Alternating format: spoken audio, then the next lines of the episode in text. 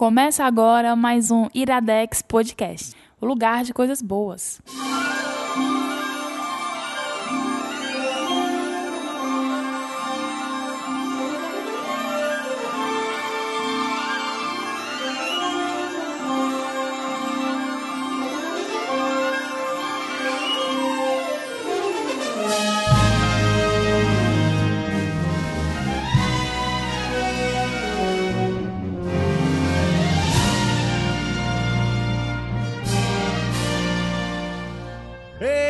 Começando mais um Iradex Podcast.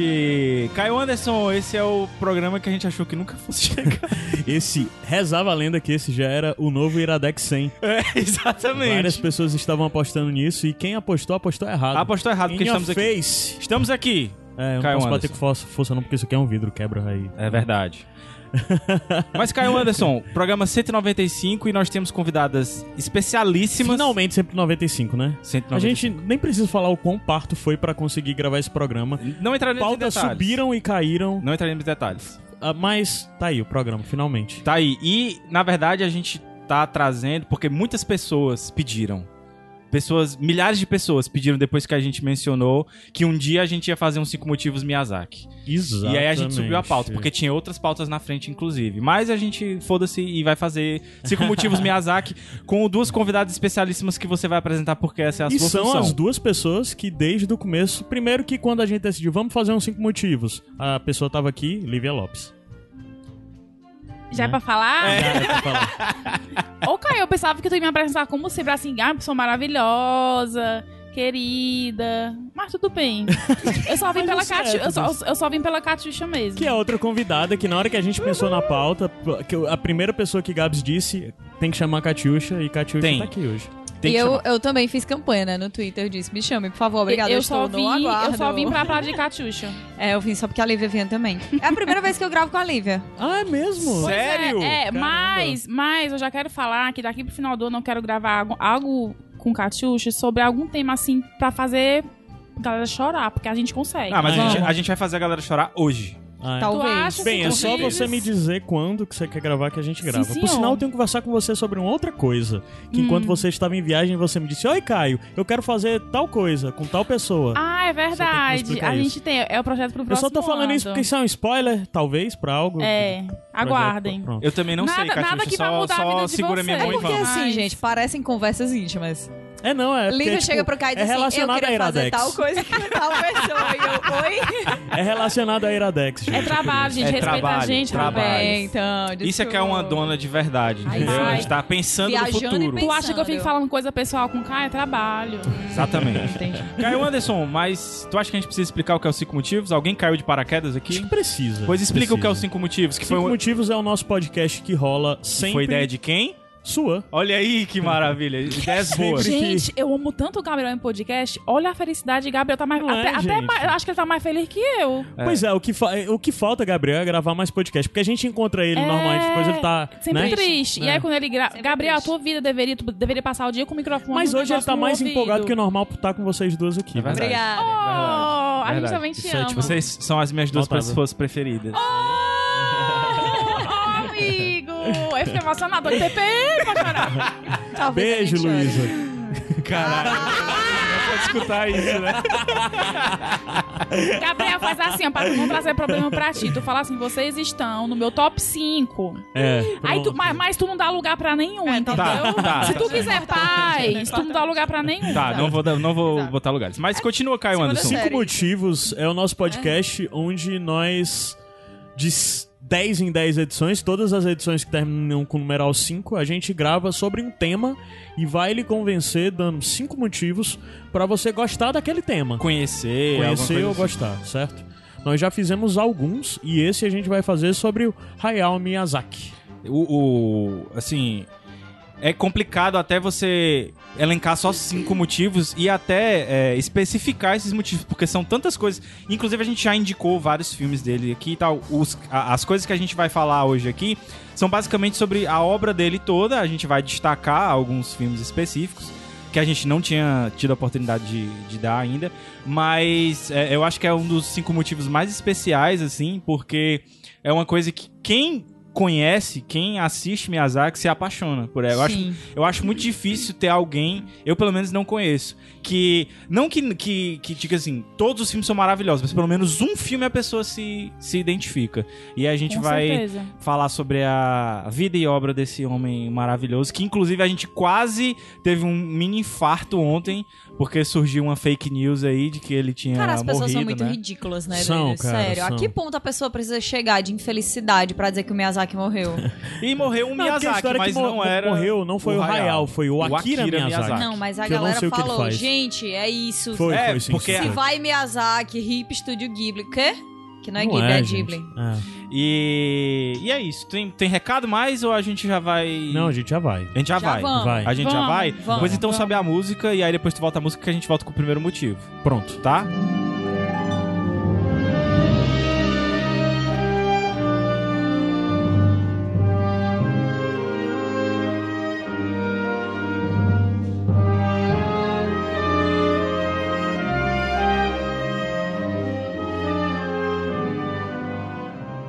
Mudamos de ideia. É, a tá. gente não vai entrar no primeiro primeiro motivo. motivo, né? A Ah, gente bom. vai primeiro. E é legal até porque eu tinha ideia pra uma perguntinha.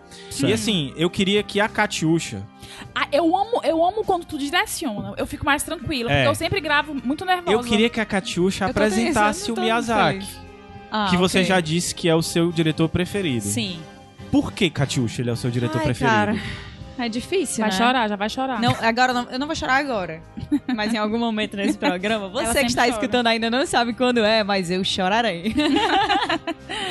Gente, Hayao Miyazaki é um dos fundadores do estúdio Ghibli. Ele é responsável por uma série de filmes de animação que revolucionaram a, a, a maneira como a animação é feita e a maneira como o Ocidente vê e recebe animações é, orientais, né, asiáticas. E ele é uma pessoa. Ele é um apaixonado por várias coisas estranhas. assim. Sim. Ele é, ele, é um, ele é um apaixonado por cigarro. Que eu gostaria, inclusive, que ele não fosse apaixonado, porque eu queria que ele vivesse pra Medo durasse sempre. mais. Medo. É. Ele é um apaixonado por Aviões. naturalidade na, Uhum. e maneira de contar histórias. Inclusive, não sei se vocês sabem, mas o Miyazaki, ele, ele nunca faz o final das histórias dele quando ele começa a fazer. Então, Uhum. ninguém sabe qual é o final da história, nem ele, nem ninguém que tá trabalhando no filme. Uhum. Porque é uma história que ele vai conhecendo ali no meio e ele também quer descobrir o final junto com a gente, sabe? Uhum. Ele é uma pessoa apaixonada pela natureza, sim. Ele sempre é, é muito ligado a essa coisa, assim, de um jeito muito bucólico, né? E. E ele é um apaixonado também por aviões, que é um fato aleatório, né? Ele sempre gostou de coisa de Em avião. Todo inclusive... filme ele dá um jeito de botar um avião. ou uma máquina Todos. voadora. Ele, ele ama isso. Inclusive, chegou aí depois de muito tempo Vidas ao Vento, né? Que também é uma coisa um pouco autobiográfica, mas não exatamente autobiográfica. E ele é uma pessoa apaixonada por uma das coisas que eu acho mais legais de todas, que é tipo assim. Ele acha que crianças entendem coisas que adultos não entendem.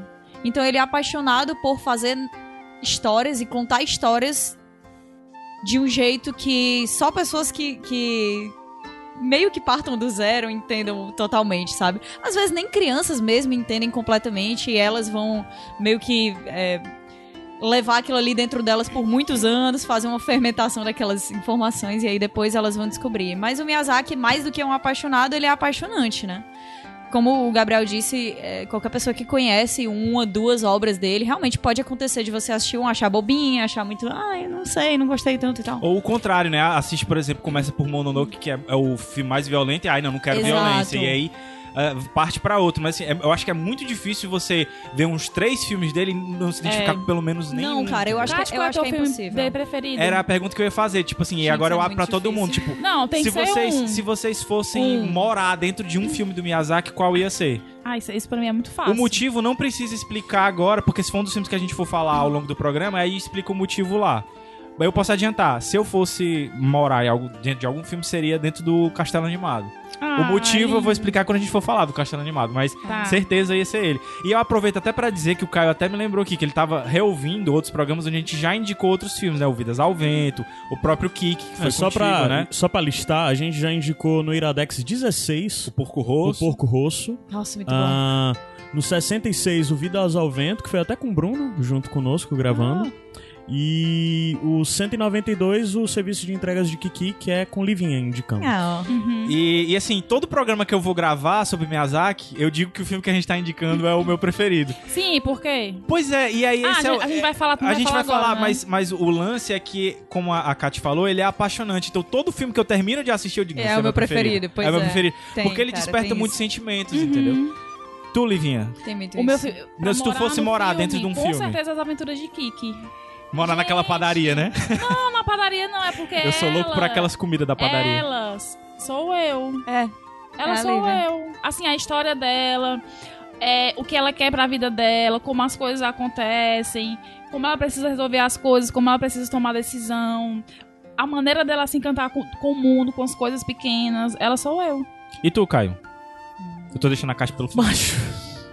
Sabe que eu sou péssimo pra isso, eu nunca Macho. sei o que responder nessas Não, você coisas. É, não é você, péssimo, é pra você é morar, é pra, não é o teu É pra preferido, é pra morar. Pois é, isso Cara, torna mais pra morar, difícil. Pior ainda, né? É pior, pois é, é pior, Porque tu sabe? ia falar Princesa Mononoke, né? É, Mas não sim. é tão confortável assim, né? É, exato. É perigoso, precisa. Uhum. É. É, morar eu lá, lembro logo dos banheiros. O Bruno lembraria dos banheiros. É, a, dos higiene banheiros. seria, a higiene seria complicada. É, cara. Na selva. Ai, não sei. Então vai Catiuxa, porque o, o Caio me decepcionou mais uma Tem que vez. ser alguma coisa mais facinho, um mundozinho mais. Mais tranquilo. Eu acho que Totoro é um ótimo então. mundo. O Ou Totoro, ou o mundo Pônio. Totoro. São dois mundos É. legais de se morar. E tu, Cati? Pra morar. Ai, eu não sei. Eu acho que eu ainda assim ficaria com, com o castelo animado, com House Moving Castle. Ou vocês vão morar juntos. A gente. É? É, Mas tem lugar é pra todo mundo É dentro isso. daquele castelo. Eu quero, na verdade, morar perto do Calcifer. É, exatamente. Falaremos mais é de Calcifer. quero, É isso que eu quero. Então, assim, depois dessa, dessa introduçãozinha, a gente agora sobe a música, Caio Anderson. E aí a gente volta pra falar do, do primeiro motivo e o primeiro filme, tá? Tá bom. Tá bom.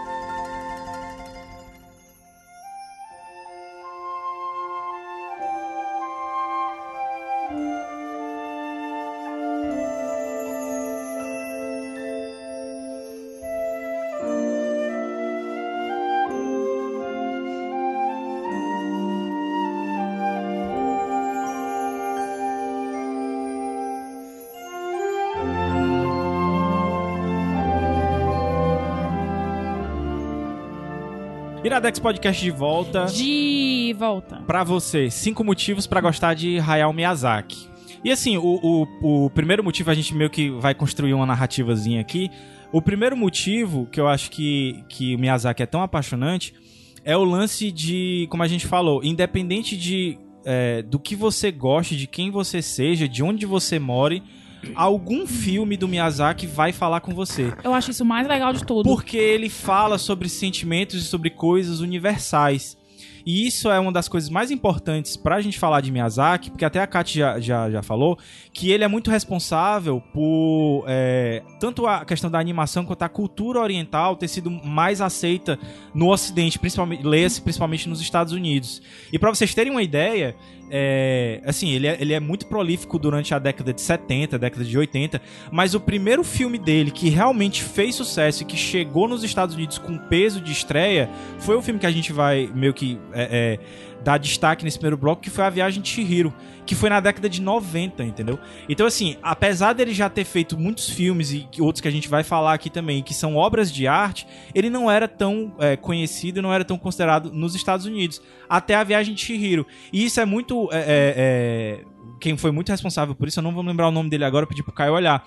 Mas é, foi o, o cara que criou ou dirigiu, agora não vou me lembrar, o primeiro Toy Story. Que foi quem levou o, o, o Miyazaki pra fazer uma exibição no estúdio da Pixar, do Viagem de Chihiro. Tanto é que se você for ver os títulos dos filmes do, do Miyazaki, quando eles são traduzidos pro inglês, são todos muito parecidos, né? Mas o Viagem de Chihiro é o que é mais diferente. Acho que talvez pra eles tentarem trazer de um jeito diferente pros, dos Estados Unidos. A Viagem de Chihiro em inglês ficou Spirited Away, Aham. que não tem nada a ver Nada, com... zero. com- é, parece as traduções às vezes que vem pro, pro Brasil, né? Meu Deus. E, e assim, é, o, isso está presente nas obras do Miyazaki, principalmente na, na- temáticas que são universais, né? Às vezes alguns filmes dele trazem traços ou trazem. é, como é que eu posso dizer? Só pra dizer é, bem rápido, foi o John Lasseter, né? que era Exatamente, um dos- exatamente ele. E ele traz temáticas ou então é, Que levou, né, pra... ambientações que não são necessariamente no Japão. Então isso, de certa forma, Sim. aproxima de todo mundo, né? E a Kat estava até conversando quando a gente estava preparando a pauta também, que foi um dos filmes mais fáceis, né, de serem levados para o resto do mundo, porque fala de uma coisa que é comum a todo mundo, né? Que é meio que... é, O Caio falou da... da da- de uma mudança de fase, não é isso que tu tinha falado? Mudança de fases. A Katiusha tinha falado pra gente antes que era o preço da ambição. E é legal porque pessoas diferentes vendo o mesmo filme podem ter. Com certeza. Não, não, mas assim, o lance né? de mudança de fase que eu tava falando é porque o, o Miyazaki, por ter uma obra vasta, né, no final das contas ele acabou abordando. Ele sempre fala sobre humanidade, sempre fala sobre questões básicas de todos os humanos do mundo e tudo mais, mas ele consegue falar isso em várias faixas etárias diferentes. Aham. E eu acho que o Shihiro ele acaba falando numa específica que é num momento de, de, de disso, de maturidade, de crescer, Des- descobrimento. passar Mas é pela mesmo, fase da é infância. total, é total isso. Inclusive, Alguém quer dar o. Tu quer dar a sinopse rapidinho da, da, da, da Shihiro? Gente, ó, da sinopse de Shihiro é. Vai ser muito difícil dar sinopse de todos os filmes, porque todos os filmes do Miyazaki a gente começa a falar sobre o que, que eles são e parece uma viagem de ácido, né? Principalmente no Shihiro. O Shihiro é o que eu Todos. acho mais. Eu acho mais surreal. Mas assim, é, a Shihiro. Shihiro é sobre uma menina que tá se mudando com os pais Os dela. pais. Ela tá indo pra outro lugar que ela não ir, aquela birra clássica de criança, que, ah, não quero me mudar, os meus amigos estão ficando pra trás, que chato, que ódio, eu odeio vocês, adeus todo mundo, eu vou.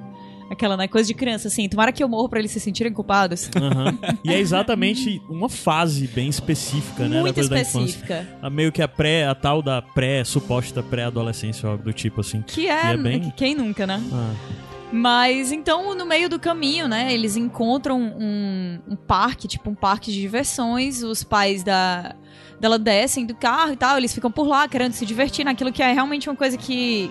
Tem vários parques abandonados pelo Japão, assim, de uma época que surgiram nos cantos e aí depois eles meio que viraram parques fantasma, assim. E, e aí começa a viagem de ácido.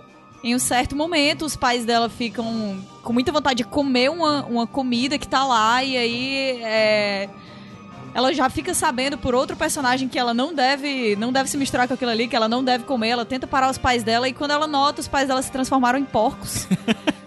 e é muito Ah, difícil, uma gente. coisa muito comum, né? É, eles É, se transformaram total. em porcos, e aí é, ela vai ter que trabalhar em um lugar mega bizarro pra conseguir trazer os pais dela de volta. É muito. Não sei, cara, é muito difícil. de E aí é explicar. legal porque, assim, com uma sinopse ultra bizarra e surreal, ele consegue trazer coisas que a gente aproveita no nosso cotidiano, entendeu?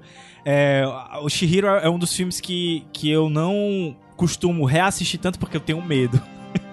Até eu- desde a primeira vez que eu assisti até hoje, eu ainda tenho um pouco de medo. Caraca. Porque eu acho realmente. que se listar todos os filmes do Miyazaki, nenhum é de terror, na real. Mas se você tiver que listar no sentido de filme mais assustador, Shihiro é o mais assustador. Ele é, ele é. Até pelas transformações que acontecem, assim, pelas. Porque é, é, todo mundo que tá ali, a- todas as pessoas que a Shihiro vai encontrando ao longo do filme, elas estão ou estão ou passaram por mudanças e, e a vida. E teve a vida transformada por erros que elas mesmas cometeram. né? Exatamente. Então é um filme também sobre erros e, e sobre como aprender a conviver com também, né? Exatamente isso, o preço disso. O engraçado de você falar sobre os filmes do Miyazaki é que você começa a falar as temáticas principais que ele trabalha e todas as temáticas principais cabem em todos os filmes. É, é, é esse o lance também, tipo, então por mais que a gente esteja falando aqui da viagem de Chihiro, a gente tá falando também do, do Tudo que tu Castelo fa- Animado. Tudo, tudo que tu Kiki. falou aqui, aí poderia estar no Castelo Animado, no Poderia, Kiki, no Totoro, poderia. tudo poderia. Então, assim, meio que os, os, os motivos que a gente vai dar pra vocês é, são pra você conhecerem Miyazaki, não um filme específico. Uhum. Aí vai depender do que você gosta mais pra escolher qual que você vai começar, né?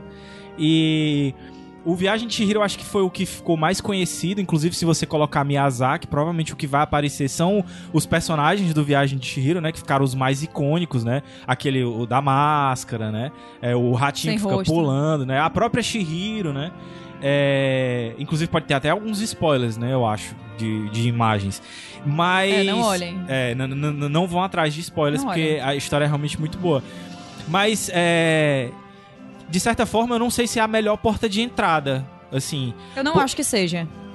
Eu não acho que seja. Eu acho que. Vocês Chihiro- começaram por qual? Eu comecei por Totoro. Eu comecei por Totoro também. O primeiro que eu vi foi Shihiro. O, que eu, o primeiro que eu vi foi Mononoke. Shhh, Começou. E eu true. era criança, Começou cara. true. Começou tipo, true. evento de anime, eu Chute criança. Ah, vamos assistir Princesa... É, não, é porque evento de anime a galera não tinha a menor noção aqui, né? Ah, é um monte de criança. Vamos passar o quê? Akira. Apenas parem, né? Bem Aí, leve. por sinal, Akira a gente precisa indicar ainda, viu, no, no Iradex. Precisamos indicar. E vocês, vão- vocês vão entender por que, que a gente tá abismado quando a gente for falar de, de- mais de. Mononoke mesmo. Mas assim, é, eu acho que Shihiro é um, é um, é um filme complicado pra pessoa chegar em Miyazaki, porque você precisa estar num estado de espírito muito específico pra você estar aberto a tudo que Shihiro tem pra te dar. Você precisa ter uma atenção redobrada, porque o filme tem detalhe demais, Aham. não só visual, né, mas o, no- o próprio plot assim do filme.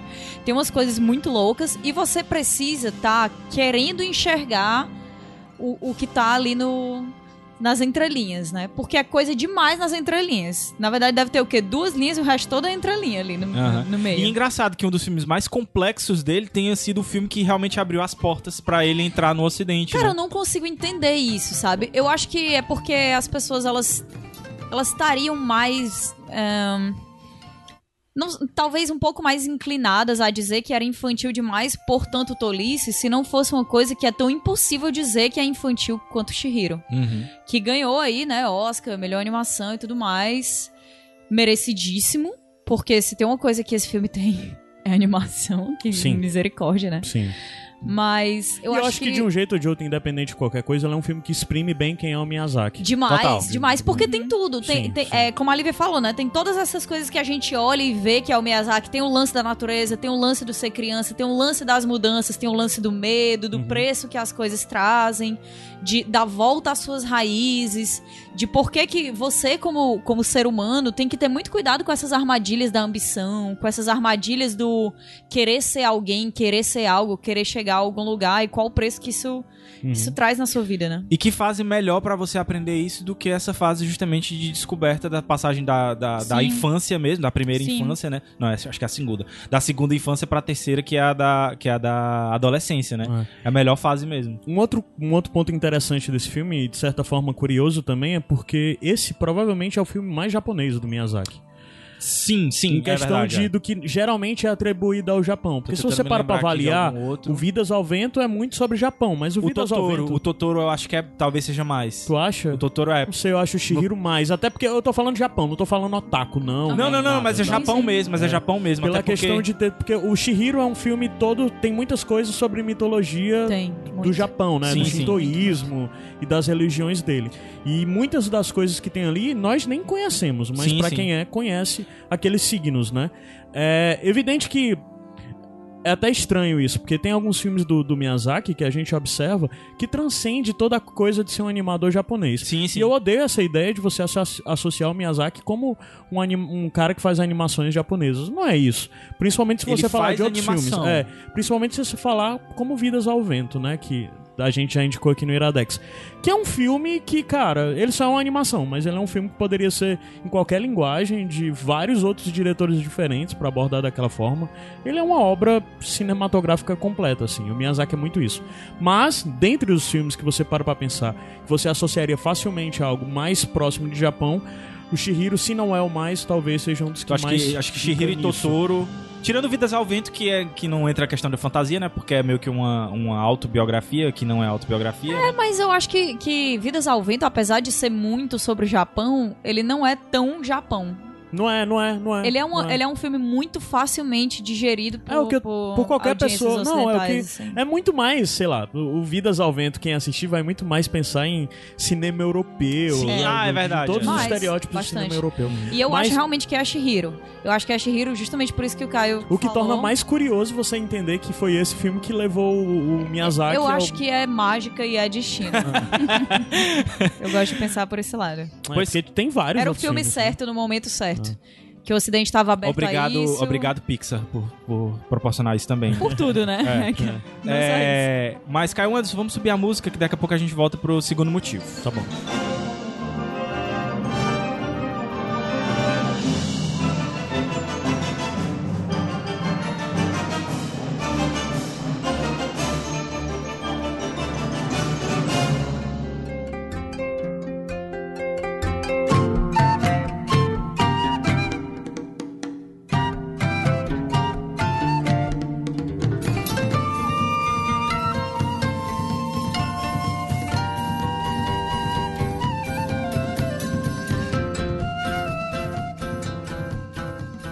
Iradex Podcast de volta. Cinco motivos pra você gostar de Miyazaki. Muito fácil. É muito fácil. Não precisaria nem de cinco. É. Todos os cinco motivos deveria ser, pelo amor de Deus, se ainda não gosta de Miyazaki. E pronto. E no segundo motivo, a gente separou especialmente pra falar um pouco sobre esse aspecto dele de, assim, ele, ele é, é- abertamente ele fala que ele faz os filmes dele pra crianças, mas ele faz de uma forma diferente. Assim, até se você for tentar comparar, o que eu não, não recomendo, comparar ele com outras, outros filmes e outras animações para criança, você vai ver que existe uma diferença clara. E que é tanto da questão narrativa quanto da, da questão temática que a gente já falou, mas principalmente da, da velocidade dos filmes. E eu acho que, é, que isso é muito importante. Tem uma entrevista que eu vou deixar linkada aí pra vocês, é, justamente nessa época em que ele foi pros Estados Unidos pra apresentar o, o Viagem de Chihiro, é, que um repórter americano pergunta pra... Pergunta não, na verdade diz pra ele que uma das coisas que ele acha mais sensacional é a questão do ritmo dentro do filme, né? E o Miyazaki responde que... A hora do nada acontecer, né? Hã? Exatamente. É. Do E- mar. do, Do mar, mar, exatamente. E, e eu vou falar mais do mar um pouquinho mais pra frente, mas o que ele diz com relação a isso é com relação às crianças, que ele diz. A gente tem que parar de achar que a criança quer agitação e, e coisa frenética todo o tempo. Muitas vezes, quando não tá nada acontecendo, a criança vai continuar presa lá se ela tiver. Aí ele fala, acho que de três coisas, né? É empatia, ritmo e, e acho que alguma coisa relacionada com personagens. Mas o que é mais interessante é esse lance da empatia. Você trazer empatia pra dentro do filme que a criança fica, fica ligada também. A entrevista, só deixa, foi com o Roger Ebert, que é um dos críticos mais famosos, assim, Exatamente. Que faleceu, né, recentemente? que eu saiba. Não? Não, não Quer estou. dizer, Olha, olha, fe- tá olha, procura aí. mata- Olha as ele fake era news. muito velhinho, então. Olha as fake news. Sim, sim, sim. Falecimento 4 de abril de 2013. Ah, Faz tempo. Faz tempo, não eu foi queria dizer o seguinte: quem matou ele foi o Caio, porque ele tava. não. ele tava vivo. ele tava vivaço, até eu cheguei aqui, ele em tava nossos vivo. corações. E assim, eu acho que, é, tirando o Pônio, que eu acho que é o. o- é, é meio que. Ao concurso que ele é o filme mais infantil do Miyazaki. Sim. né? Uhum. Mas acho que logo depois, e, e mora no, no coração de todo mundo que assiste, é meu amigo ou meu vizinho? Agora eu não me lembro. Vizinho. Meu vizinho Meu Totoro. vizinho Totoro, né? Meu Não, vizinho meu amigo. Totoro. Eu chamo só de Totoro. Ah, Porque tu é íntimo. é, porque, porque é. É. íntimo. Mas você fica íntimo do Totoro ao longo Total, da história. Total. E eu queria que a Livinha falasse um pouquinho sobre o Totoro. Até porque eu sei que é o. que é Eu um sou dos- péssima de, de, de, de sinopse. Vai dar certo. Não vai dar certo. Não, não, só, eu prefiro não fazer. Eu- Prefere eu, não prefiro, fazer? Eu prefiro que, mas eu tenho. Eu, eu prefiro que a Catiuxa fale. Que a Catiuxa é boa, é articulada. e depois eu falo a questão da, da empatia da criança, que eu tenho coisa pra falar sobre isso. Certo. Pois, Kat, tu pode dar a sinopse do Eu acho que a Cati, a Cati pode ser a. A sinopse oficial É. de todos. Isso é Pronto. muito injusto, é a parte mais difícil. Vamos aproveitar, Me já que ela o vem do, pouco da- do, aqui. do Totoro é muito simples Meia a coisa. sinopse. Ah, é, são duas filhas com um pai, É. que a mãe delas faleceu recentemente. Não tá doente, ela ainda tá menina. doente. Ah, ela tá Mas, doente. olha a outra ainda. matando. Eu já vocês tão matei. matando é, o povo, viu, caraca, vocês? Ela tá doente. Ela tá gente. doente. Ela tá doente, mas. É, pronto, é isso. Mas tem toda essa etapa do luto que elas estão vivendo, de várias coisas, várias mudanças que estão acontecendo. Porque a mãe eles dela estão tá se mudando pra uma casa né? nova. Eles vão pro nada. É, e eles estão exatamente pra esse canto pro nada. novo porque fica mais próximo da mãe. Eu chorei muito nesse filme. E aí, cara, é, é tão legal isso, porque é você ver crianças se acostumando com o lugar novo e colocando a marca delas naquele lugar novo e descobrindo a magia delas naquele lugar novo. olha- olha e naquele, e naquele momento paia, né, cara? E É. elas tendo que tentar também encontrar significado pra tudo que elas estão vivendo, né? E é. É. o lance também que a gente vai falar no outro motivo, mas já adianta que é, é, a criança ela é muito acostumada a querer encontrar explicações fantásticas pra tudo, né? E quando ela sente o choque da realidade, principalmente em situações extremas, como por exemplo, a pessoa que estava presente o tempo todo não tá mais porque tá doente, tá em outro canto, que inclusive elas têm que ir visitar elas de É. bicicleta e, E toda, tal. toda vez que, que elas iam visitar, eu chorava. É engraçado, né, isso, cara? Porque todas as vezes que eu lembro de Totoro, na minha cabeça, a mãe delas já tinha falecido. Já tinha falecido Não, porque não tá é. presente lá com eles, Exato. né? Porque o, o- a mudança que elas estão tendo é tão grande, é tão longe dessa pessoa, que é tão importante pra elas, que, que é como se realmente já tivesse havido um falecimento. E aí é o lance, o choque da realidade faz com que elas comecem a ter experiências fantásticas. Mas você não sabe se elas estão criando essa fantasia ou se elas simplesmente está- é, é, estão abertas a ver o outro lado das coisas também, entendeu? E aí é que entra o lance do Totoro, que é o amigo que elas encontram, né? E assim. Falando especificamente sobre, sobre o que o Miyazaki quis dizer de o ritmo do filme às vezes não ser o frenético que as, as crianças estão mais acostumadas, é, eu acho que o Totoro é um dos maiores exemplos disso, de que às vezes você tem simplesmente é, é, é, momentos em que o vento tá batendo nas árvores, né? Ou então que elas simplesmente estão andando, é, andando de bicicleta pra encontrar a mãe. E aí eu, tu queria falar sobre isso, é, né, Livinha? porque, porque quando- eu acho que quando, quando, quando ele fala que o filme dele é pra criança. É, primeiro, não, não vamos subestimar né, o que um- a capacidade de uma criança sentir e entender. Exatamente. Né? Por favor, exato. É, principalmente, e eu, eu, eu acho que, que o- o- os filmes do, do Miyazaki, eles têm, ele, ele- eles têm muitas sutilezas, né? E como a gente, e nós adultos já, já estamos com a com nossa visão um pouco cansada, tem muita coisa que a criança vê que a gente não percebe, né? E o lance da, da criança, de ser pra criança e ser pro adulto, eu acho que também é pra gente. Porque assim, quando, quando eu assisto os filmes do Miyazaki, principalmente Totoro, eu relembrei muito a minha infância com minha irmã como a gente se ajudava nos momentos difíceis, que, que claro que no- nossa mãe não ficou doente, né? Mas em outros momentos, assim, de crescimento, né? De, de desafios, de, de, de descoberta. Esse me tocou demais, porque eu me vi completamente junto da Raquel, que é a minha irmã mais nova, a quem eu sou mais apegada, né? Eu também tenho a Aline e tudo, mas a Raquel eu sou mais apegada. Então eu chorei muito, porque eu via que tudo, tudo o que ela fazia pela irmã, eu, eu pensava, eu, faria, eu iria fazer o mesmo pela Raquel. Então, eu acho que quando ele fala criança, ele fala da criança, a, a criança, a criancinha de 5 a 10 anos, e a criança que a gente volta a ser Exatamente. ao Livinha. relembrar os o, o que ele diz nos filmes, né? Tu lembra que quando a gente indicou o Kiki, a gente falou, né? Que é, era uma oportunidade da nossa criança interior É, ver e analisar é. como a gente estava hoje, na questão dos Isso, sonhos e tudo, então, né? quando, então quando, quando eu vejo, quando eu leio e quando eu assisto, e ele, e ele se remete muito à criança, criança, criança, nós somos essa criança. Entendeu? Sim. Que ele, que ele convida, que ele chama, volta, relembra, entendeu? Como E é. é legal, como tu falou aí, a questão da, é, da irmã mais velha, né? Fazendo as coisas pra irmã mais nova. Uhum. E o Totoro, aos poucos, vai se demonstrando ser o irmão mais velho dela, entendeu? Isso. E é, é o que ela precisava. Porque, assim, Isso. o pai também tá muito machucado com toda a história, entendeu? Então, às vezes, ele não consegue se aproximar. Foi É. necessário um elemento da natureza Isso. chegar pra trazer esse conforto E pra ela. assim, a- ao- aqui você se apega nos momentos traumáticos da sua vida, né? Elas se apegaram ao Totoro. O que- é que a gente se apega, né? Às vezes é uma amiga, às vezes é uma situação, é um É. plano. Então é E- muito sobre isso. E eu acho que, assim... Esse filme é, muito é- lindo. o- o- é, os É motivos que a gente demais. tá levantando, né? Num primeiro momento, as temáticas que ele aborda e agora, nesse segundo momento, a forma como ele aborda isso. Que Que é você o- pensar em como ele. a forma como ele aborda isso é muito interessante exatamente na parte de analisar como ele apresenta as coisas.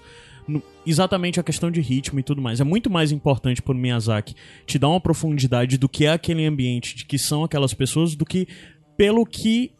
É muito mais importante quem elas são do que elas estão. do que o que está acontecendo com elas ou o que elas estão fazendo. Sim. E quando você para pra pensar na forma como ele apresenta tudo, porque ele não quer só te apresentar uma situação, te apresentar, sei lá, um, um plot específico que vai ter que vai ter toda aquela jornada básica de três atos, não é isso. É, o começo, meio e fim. não é né? isso, ele quer te apresentar. Até porque, como a Kat falou, ele não sabe Não muito fim, bem é. como é o fim, fim. né? Ele quer te apresentar um- uma realidade, um mundo e, e sempre É um onde- recorte, né? Daquela, um- daquela situação ali. E é sempre baseado na ideia de que. é, eu acho que o Miyazaki fala muito sobre humanidade. Porque ele é um cara.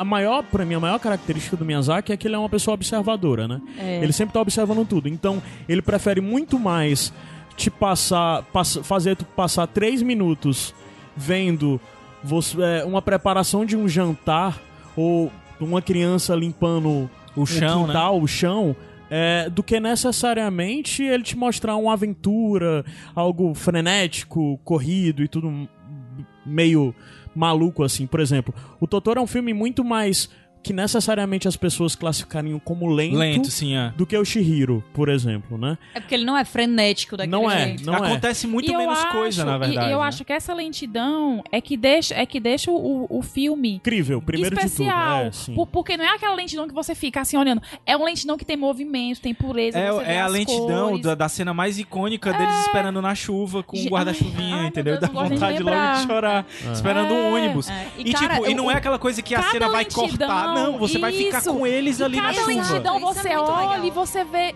cada Quantas horas tem esse filme? Umas duas horas, não tem? Eu acho que sim. Assim, você não sente passar. É porque né? cada len- Não, é, é porque não a sente. lentidão tem uma beleza tão grande e tem um significado tão grande dentro da mensagem do filme. Uma hora e vinte e seis só. Caramba, ele parece ser muito maior. Ah. É, Ele parece ser mas, muito mas maior. sabe o que que é? mas Eu ele, acho que... o maior- quando a gente diz que parece ser muito maior, parece que é algo negativo. Mas nesse não caso. É, mas Nesse não caso é. não é. Não é. É porque a lentidão dele é uma lentidão que, de algum jeito, pelo menos pra mim, ela emula a experiência de estar naquele lugar. Sim, sim, que o exatamente. vento bate, e ele não Exatamente. tem cheiro de cidade grande, Aham. que a chuva bate, você tá aproveitando aquele momento que é frio, mas não é tão frio, que tem um amigo ao seu lado, que é aquela coisa, entende? Eu Sim. acho que tem uma coisa que o próprio Miyazaki falou que deve ter sido com com meu vizinho Totoro que a galera enlouqueceu, né, assim. Porque falaram que, que ele fazia filmes que eram complicados demais pra crianças e que isso aí era errado, assim, foi do- na, na mesma na mesma época que comentaram que o filme não tinha coisas que eram loucas o suficiente pra prender a atenção de uma criança que tava sempre procurando alguma coisa pra se distrair. E aí ele falou, cara, eu vou fazer desse jeito aqui e digo mais. As crianças estão entendendo os meus filmes perfeitamente. Quem Sim. tá tendo dificuldade de entender são os adultos. Porque a gente tem muito essa coisa como adulto de ter uma noção pré-estabelecida do Sobre que é o infância quê. de forma geral também. Uhum. Sobre tudo. É. É. tipo, a gente olha pra, pra, pra Totoro e fica, ah, e elas vão lá. Cara, a raiva que me dá. Elas vão lá e acham um monstro na floresta. E aí elas vão lá e ficam amigas do monstro. Adulto é o UOL. Cara, não é. Como é que uma pessoa simplifica, sabe, esse filme desse jeito? Isso que o Gabs Uhum. falou de a gente não saber se aquilo ali que elas estão vivendo é uma. É um, Uma uma experiência maneira. real. Se é uma experiência real ou se é um escapismo, digamos assim, de O todo que, é que esse, vocês esse acham? Eu acho que é um escapismo. Eu acho que é uma experiência real. Tu acha? Eu acho que elas ficaram abertas pra ver um outro lado. É, é, mas é isso. Que esse, essa ambiguidade do será que é porque elas têm essa pureza de criança, que de- do mesmo jeito que crianças conseguem do nada entender o que, que o Miyazaki quer dizer com os filmes dele, elas estão abertas a viver esse tipo de experiência de chegar na floresta e ah, elas são puras o suficiente. Pra o espírito, Pro espírito da floresta chegar conseguir até elas, chegar, entendeu? Sim. Ou será que é esse escapismo? Será que é essa dor? Será que é essa imaginação das crianças que deixa tudo um pouco mais suportável, um Todos pouco nós melhor? temos um Totoro na nossa vida, na nossa mente. E, gente, a melhor parte de todas, de todas, e o que faz esse filme ser o que ele é, é que não importa. É. É que é as duas coisas ao Exatamente. mesmo tempo. Não tem que ter um final explicado pra isso. Não tipo, tá explicado. Cada um vai ter o seu interessa. final explicado. É ao mesmo tempo a pureza e é o escapismo. Porque muitas vezes o escapismo, ele também é uma pureza de dentro da gente, entendeu? Com da gente ter coragem de... Ah, eu vou fazer uma outra coisa aqui, eu vou pensar em outra coisa, eu vou me imaginar num mundo mágico, porque... A coisa de adulto é você viver aquela dor que está acontecendo e Aham. você tem que passar por isso porque você é um adulto e tudo mais, né? É, eu acho que o Miyazaki coloca isso de um jeito que é tão simples, tão simples e tão pouca gente entendeu que é realmente isso. Ele faz essa narrativa pra criança, pra uma pessoa que é uma folha em branco. Porque aí ele pode contar a história do jeito que ele quer. Uma história que começa sem final, uma história que fala do que é mais simples, uma história que transporta você pra esse mundo. Porque se você chegar lá dizendo, ah, é sobre um monstrinho e aí tem uma floresta e aí. Eu não entendi aquele gato porque ele é um ônibus, como assim? Não dá, cara. Melhor ônibus. Você não tá, você não tá pronto pra É, Totoro. não, essa pessoa assim, ela não tá. O Miyazaki- Que vida que ela vive, né? Pois Miyazaki, ele dirige animações, certo? Essa é a linguagem dele cinematográfica Gente, escolhida. eu amei lembrar do gato. Eu não lembrava que o gato virava um ônibus. Eu sempre lembro Eu amava, eu amava. é, Eu acho que no Japão tem uma linha de ônibus que é com, com o formato lá Sim. do, do, do gato. Você sabe que tem o museu do, do, estúdio, do estúdio Ghibli, né? Lá no Japão. Ah, a Emília foi, né? A Emília foi, é. Meu sonho. Mas, assim, uma coisa muito óbvia sobre o, sobre o Miyazaki é que ele é um dos maiores diretores que já pisou na Terra, assim, Com de certeza. cinema, ponto. Com certeza. Porque o modo como ele faz, tudo como ele faz, é, é, é reproduzido, estudado por, por vários outros. E é 100% autoral, você não vê nada parecido. Sim, exatamente. Ele não pensa... Apesar das histórias muitas vezes serem adaptadas, né? Ele tem várias histórias que são adaptadas. Sim, né? Sim Mas eu ele falo do pensa- estilo do mesmo estilo. Ele pensa sempre em. E eu acho interessante como, artisticamente, de certa forma, tecnicamente, ele se supera e, ao mesmo tempo, em questão de roteiro, como ele, a produção do roteiro e os temas que ele aborda e o jeito que ele aborda, ele acaba também superando a linguagem de cinema. Pela, por toda a subjetividade que existe em toda a obra dele de forma geral. Exatamente todos os espaços vagos, todos os. o- os nada acontece na obra dele é, é onde mais coisas são ditas, né? Sobre o Miyazaki. Aí você analisar o Totoro é interessante porque um dos pontos. Assim, no decorrer da obra dele, uma das coisas que ele, ele destrói muito do que é o nosso conceito é, ocidental de humanidade, de forma geral, sobre sociedade e tudo mais. Uma das coisas que nesse filme ele desconstrói muito bem é o conceito sobre a infância, sobre o que é uma infância, sobre para o que uma criança tá pronta ou não, É, o fato das sobre o que uma criança entende ou não. A reforma meio da criança casa, pode- meio que É. faz são as crianças. É, né, e tal. uma das coisas que a gente analisa isso é aquela velha coisa que os historiadores falam, que a infância foi inventada, né? A Sim. infância foi um conceito cristão inventado é, no decorrer das eras. Toda essa coisa de, de... Assim, ninguém tá falando pra quebrar é, paradigmas sociais muito desconfortáveis, né? Mas a questão é que a gente tem que entender que essa coisa do, desse suposto capacitismo de entender que uma criança não pode compreender isso ou que uma criança não tem a capacidade de ter uma certa leitura sobre isso é só uma concepção ocidental nossa. É só uma limitação nossa, antes de tudo, né? Total, e aqui dói mais, né? Porque aqui a gente prende muito as crianças com um jeito assim mega protetivo, que muitas vezes impede que elas vivam uma série de experiências até muito tarde, porque a gente sempre escuta falar dessa coisa da, ah, as escolas do Japão, né? Sempre tem aqui a lenda das escolas do Japão. Que as crianças elas começam a ir pra escola sozinha muito cedo, assim, pegar trem muito cedo, fazer a vida delas muito cedo. E aqui a gente não, não tem isso, a gente não tá pronto pra isso. E aí é um conceito que meio que dói pra gente, Sim. porque parece violento. Só que ele explica de um jeito que é tão simples que você já entra aceitando, né? É, ele é, ele é bem sutil com relação às coisas que ele, que ele fala, né? Então, Caio Anderson, vamos subir a música que daqui a pouco tem mais outro motivo. E aí, outro filme pra gente falar também.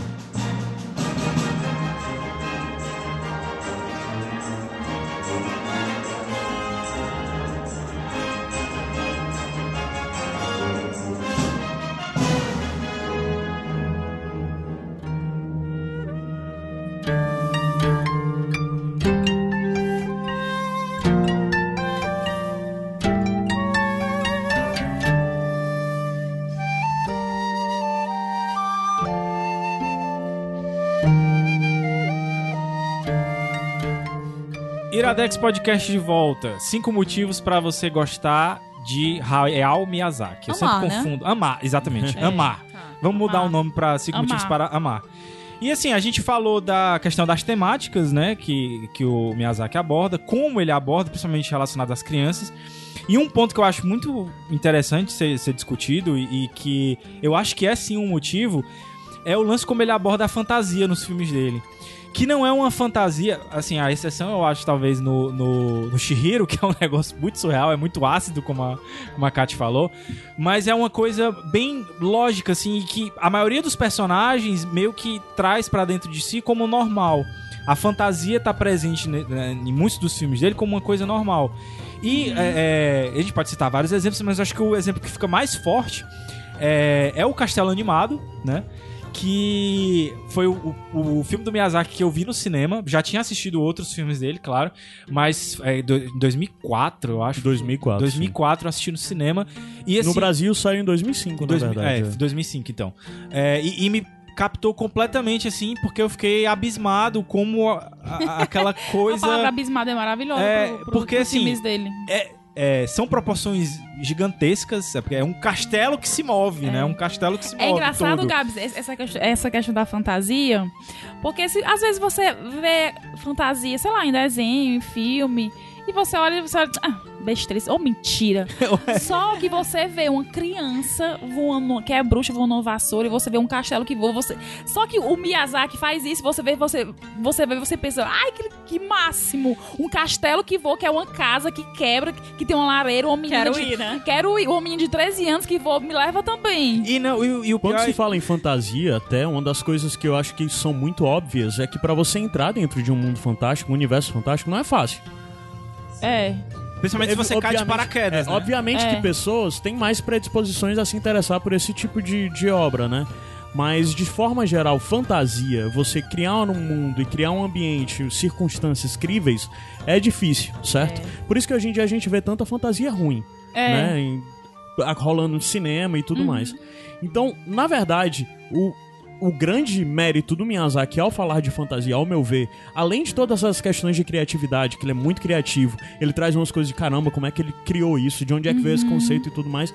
Mas o mais interessante é analisar o quão capaz ele é de lhe levar pra dentro daquele mundo. E de ele você acreditar e você não ter esse impacto como a Lívia disse. Ah, meu Deus, ó os cavalos voando, ó não sei o que voando. Não tem isso no Você vê e você fala, que máximo. Os uma, cavalos voam. uma das coisas que ele, é. uma das coisas que ele faz isso muito bem é que ele, ele transforma a fantasia ou a magia ou o que seja uma coisa natural dentro daquele cenário. Por exemplo, Isso. no que a gente falou, existem bruxas que é, quando chegam numa determinada idade elas têm que ir pra outra cidade e vão ser aceitas lá. E quando a Kiki chega na cidade, já a pessoa vê ela Olha, voando. diz, ah, temos uma abisma- bruxa, Pois é, temos uma bruxa. legal. Ele É. faz parte dentro daquela. E no mesmo filme tem máquinas voadoras, entendeu? Aqui no, no, no, no Castelo Animado, é, é, a primeira cena do filme é uma moça fazendo um chapéu dentro de uma, dentro de uma Ai, tu loja. fa- Tu fala, me vem tudo à mente. Gente, Tudo, que vontade de tudo, chorar. tudo. E aí, E a dentro- Sophie lá. e aí nessa Lindo. mesma cena, uma, a- a- uma colega de trabalho dela diz: Ah, o castelo do, do, do Hal tá por aqui. Então é um negócio que já tá.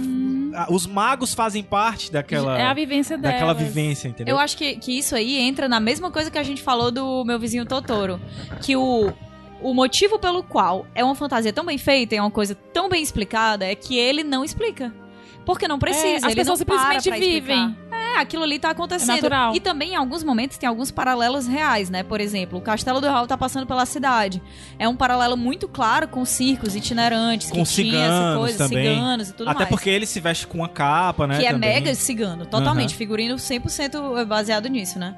Eu, eu acho que dos filmes que eu vi, o Castelo, o Castelo Encantado. Tem, tem, Animado. tem- animado. É porque tem. Eu já li Castelo Encantado, Castelo Animado, É Castelo porque tem o Andante. castelo animado e tem o castelo encantado, que é House Moving Castle e o Castle in the É, Sky. pra mim, É porque são dois- É o que remete três- mais à fantasia. É. Ele tem Ele três é. filmes com castelo, porque ele também tem o Castelo Cagliostro, né? Ah, é verdade. Ah, Caraca, isso. é muito castelo. É. Pois é, mas eu acho que é isso, sabe? É, é essa coisa de você colocar o que tá acontecendo, não parar pra explicar, porque eu acho que muitas vezes O essa outro, só pra falha... corrigir, né? É o Castelo no Céu, o nome no Brasil mesmo, É, né? Castelo no Céu.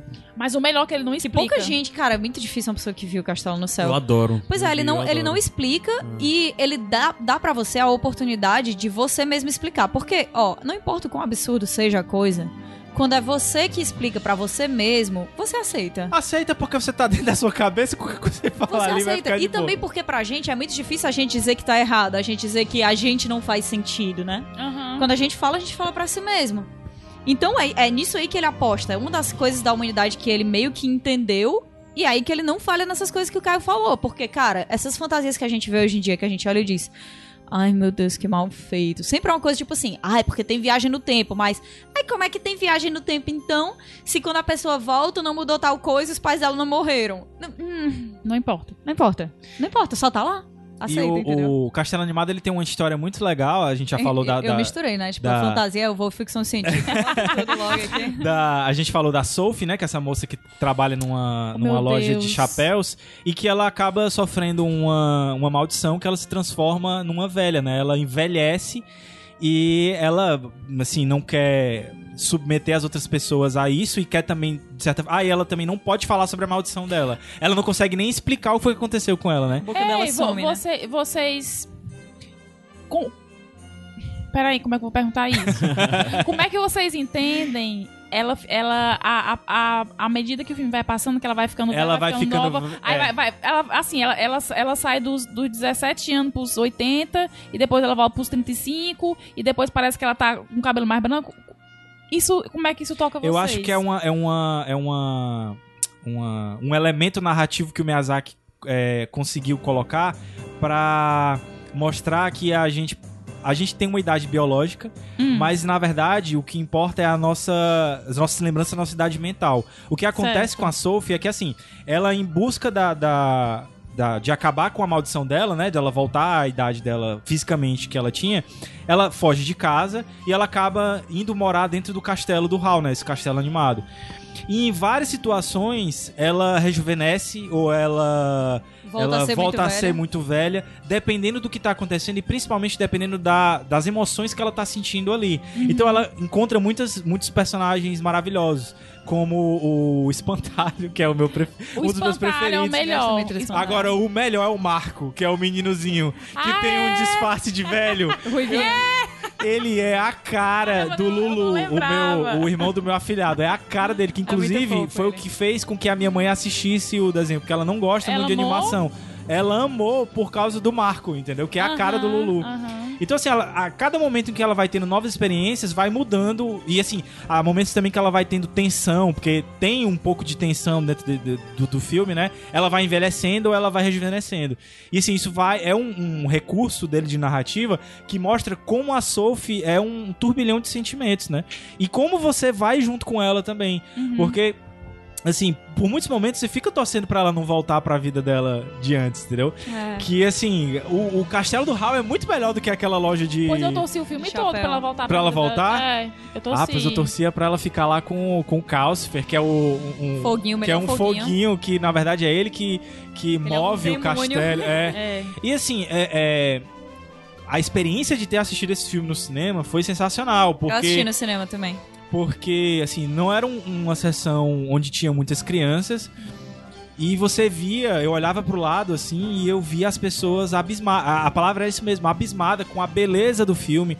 É um filme que tem muitas partes em que não acontece nada, onde a Sophie tá só tomando O chá. começo do filme, olhando que pro- ela naquele campo, né? Que, que, que ela meio deitadinha. Isso, e, e, e, É a- e- e o movimento dela, que é um movimento de velha, que é cabelo. que é carcomido, assim, que é meio, meio encurvado. Porque você sente o peso nos joelhos dela, né? Total, você sente o peso, você sente a coluna dela fazendo zoada, entendeu? Mas o, eu acho que uma das coisas mais importantes nesse filme é a autoimagem mesmo. É isso que tu falou. O fato de ela se tornar uma velha.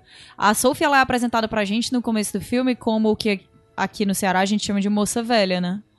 Porque ela. Uma menina que ela própria se acha sem graça, ela diz que ela não é bonita, Ela né? se acha sem graça, ela se acha, sabe, sem nada demais, nada muito especial, ela não se acha atraente, ela não se acha incrível o suficiente pra sair na rua e super se arrumar e usar um daqueles chapéus que ela faz pra outras pessoas se sentirem bonitas. De certa forma, ela parece um pouco a Cinderela nesse aspecto, assim, né? Parece, parece bastante. Apesar dela ter é, todas as oportunidades, porque assim, ela, é, eu esqueci de dizer que ela não é que ela trabalhe na loja, a loja é da mãe dela, entendeu? Mas ao mesmo tempo ela se coloca numa posição lá como uma funcionária como outra qualquer, não? Talvez, É. talvez até mais empenhada do que as outras, porque as outras vão sair pra se divertir e ela fica lá. Exatamente. Sim, existe até um certo luxo na família dela que ela não tem, né? Exato, é. É. É verdade. mãe. Mas eu acho muito icônico isso dela fazer aqueles chapéus super enfeitados e super incríveis, que depois você vê na cidade as pessoas usando e se sentindo E o bonitas. chapéu que ela usa é um de palha. E o chapéu que ela usa é um de palha, é uma coisa muito simplesinha, porque aquele chapéu visto, é ela, por entendeu? Esse, por, essa, por, essa, por esse viés da E é o chapéu que ela usa depois que ela é, é, continua- depois que ela se transforma, né? Passa pela maldição, ela se torna uma idosa. Ela usa esse chapéu também, né? E que se encaixa perfeitamente nela idosa. Portanto, não era uma coisa que se encaixava tão naturalmente assim nela jovem, né? O vestido que ela usa tem uma cara muito de senhora idosa, assim, em termos de figurino, a gente pode muito falar sobre isso. Ele, ele é como se fosse um misto de uma pessoa que evoca o sentimento de serventia, né? Digamos assim. Que ela é como se fosse uma empregada, Ah, e ao é, mesmo é. tempo uma pessoa muito puritana e meio envelhecida mesmo. Que não tem nada. Que acho que a parte que deixa ela mais envelhecida é a trança. Sim. Porque ela tem a, a franja e aquele cabelo preso, que não é uma trança alta. Rabo de cavalo alto, assim, é uma coisa que remete muito à juventude. Mas rabo de cavalo baixo é uma coisa que remete muito à canseira, a trabalho. Ah, eu vou prender meu cabelo aqui porque ele tá grudando aqui na minha nuca e eu tenho que fazer porque essa casa não vai se limpar sozinha, né? E aí, quando, quando ela sofre a maldição e ela se torna uma velha, uma das coisas que eu acho mais fascinante nesse filme é a maneira como ela fica resignada àquela É, situação ela- tão ela- rápido. Apesar dela querer que a maldição se quebre, né? E ela sair de casa por causa disso, mas ela não se desespera, assim. Ela É. aceita, ela só pega e diz assim: o que, que vai mudar na minha vida, basicamente. eu, vou, eu limpava antes ali o ateliê, eu passava o dia trabalhando fazendo chapéu. Já Agora eu vou limpar isso aqui, que tá escondida. pelo menos o caos essa casa, pelo menos eu vou limpar e vai me trazer essa felicidade. Até que ela começa a ter sentimentos que ela não tinha antes, né? E aí é que entra o lance de ela ir rejuvenescendo, Uhum. porque ela vai. É, ao mesmo tempo em que ela está. é, Tendo. É engraçado isso agora, pensar. Ao mesmo tempo que ela tá tendo novas experiências, ela já é uma idosa. Então ela Sim, meio que tem é. que baixar um pouco a idade dela pra viver aquela nova experiência. É, É muito que legal é como, pensar É como nisso. ela se enxerga. É como ela se enxerga. No meio de uma experiência que você vê que ela tá feliz, que ela tá sorrindo, ou então que ela tem que ter um. um um empurrão maior de coragem, alguma coisa que ela tem que resolver sozinha e é agora ela vai lá e rejuvenesce. E a primeira vez que eu vi isso foi no cinema e eu, abestado, né? Olhei e disse assim: Meu Deus, esse pessoal não teve cuidado, né? Porque. pois é, né? Não é o, traço. é, Alguém, os animadores, eles devem ter levado um cagaço muito É, grande os aí depois, né? estagiários, Os estagiários aí estragaram tudo. Porque a- ela tá mais velha, depois mais nova, depois mais velha. E aí, quando você descobre que dentro do- do- das animações do Miyazaki, basicamente, assim. Sei lá, quase 90% das coisas é animada à mão. A mão. Então, você não Ele vai, não gosta de cara, computadores, inclusive. Então, ele ele desconfia de computadores, né? Um pra dos poucos coisa filmes errada. que tem animação digital é o Castelo. É o Castelo Ele animado. tem, ele sim. tem bastante. O castelo, o castelo ele em foi si é o animado último- digitalmente. Que teve. Porque depois disso ele desistiu dessa tecnologia, exatamente por ele não gostar. Achei chato, então, né? é, é. 5 barra E 10 não ele quero de nega novo. muito esse, esse tipo de tecnologia. Não por questão, acho que é muito mais por uma questão estética, talvez, né? Talvez É, ele não consiga expressar a arte dele do mesmo jeito, né? Não sei, acho Ou que é talvez seja uma Agora, coisa que trabalho ele tem distancia, pra né? fazer isso tudo à mão. Nossa, demais, cara. Mas eu acho que é, o- é é o trabalho é o que move ele, né? Tem um documentário que mostra o dia a dia dele no, no estúdio. Bem legal, vou deixar linkado aí. Pois também. é, e eu acho que é, o Castelo Animado é incrível. Eu tive até uma conversa um dia desse com a Lívia sobre isso, que é, é, é uma história de um relacionamento abusivo, né, também.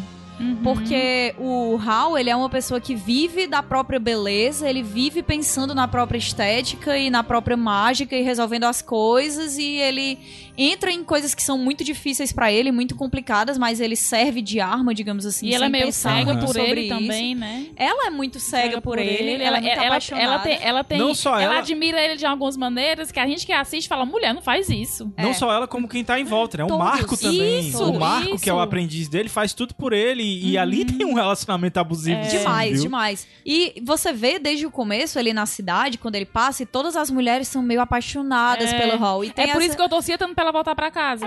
É, exato. Porque eu não queria que ela ficasse perto dele.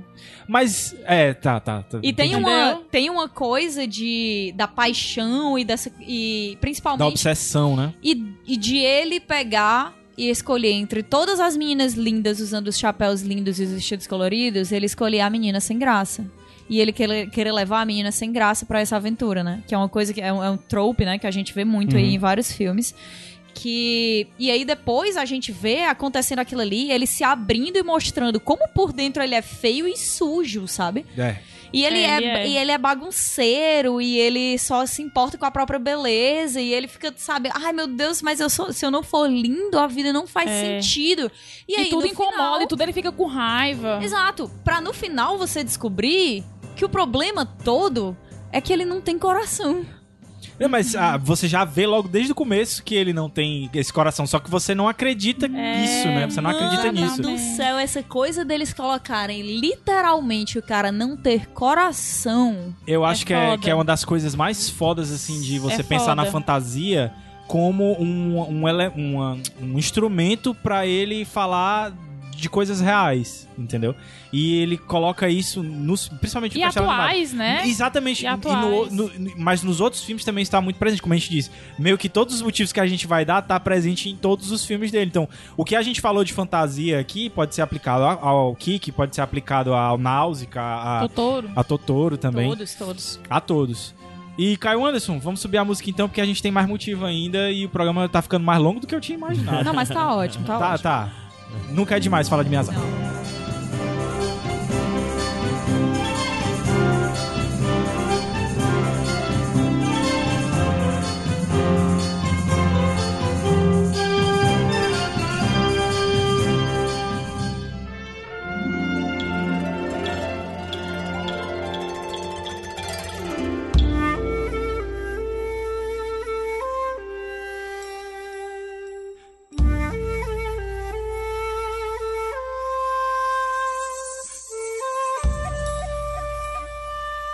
Iradex Podcast de volta. Cinco motivos pra você gostar de amar. Amar. Desculpa, Livinha. tá. Amar Miyazaki.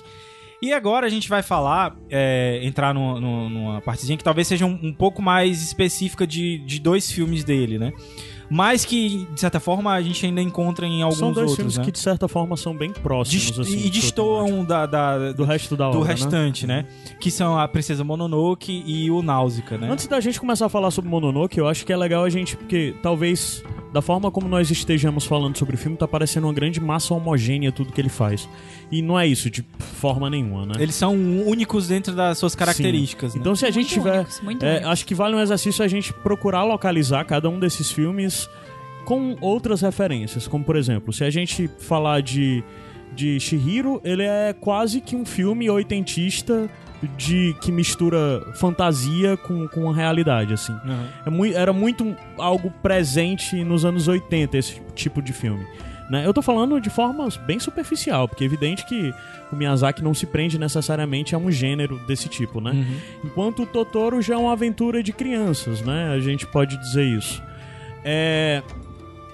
O, o Castelo Animado já é um filme de fantasia, um, um fantasia talvez algo mais próximo de, de, sei lá, em ambiente de algo como o ah, steampunk, algo desse tipo. É, assim, até né? bem steampunk. É. Bem steampunk, É é. mesmo. E, e- e ele, todos é eles são em É. períodos bem distintos, né? E a gente já fala agora de Mononoke, que é um filme de o Japão medieval de guerra.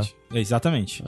E, e- e é interessante porque é, eu, eu tive um, um professor é, na faculdade que ele. Engraçado, né? Certas coisas boas que eu tirei da faculdade. E foi um professor de filosofia, que depois até tive, fui monitor dele, e que ele falou o seguinte: ó, o contrário de guerra não é paz. O contrário de guerra é equilíbrio. Porque no equilíbrio você não tem guerra porque você tem duas forças que estão meio que equilibradas, né? Que estão no mesmo nível. Então você não tem guerra por causa disso. E é, foi a primeira coisa que me chamou a atenção dentro do Mononoke, porque é uma guerra que teoricamente é de- entre dois lados, mas que quando você vai ver são três lados ou até mais, né?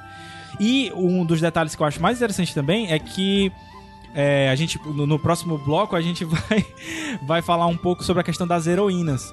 E o Mononoke, por mais que tenha uma, uma heroína, é um dos poucos filmes onde o personagem principal, pelo menos a gente começa a ver a história pelo ponto de vista masculino, né? Que é o príncipe é Ash- Ashitaka, eu acho que é o nome dele. Destaca.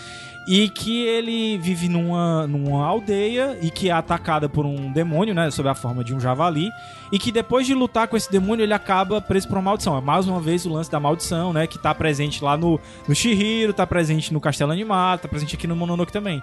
E por causa dessa maldição, ele tem que sair da vila dele e tentar Que é uma vila isolada do do mundo. exatamente. Inclusive, eles se isolaram de forma meio que voluntária, né? Porque foram perseguidos. E isso você É, vai sim, vendo. um problema com o imperador, é. né?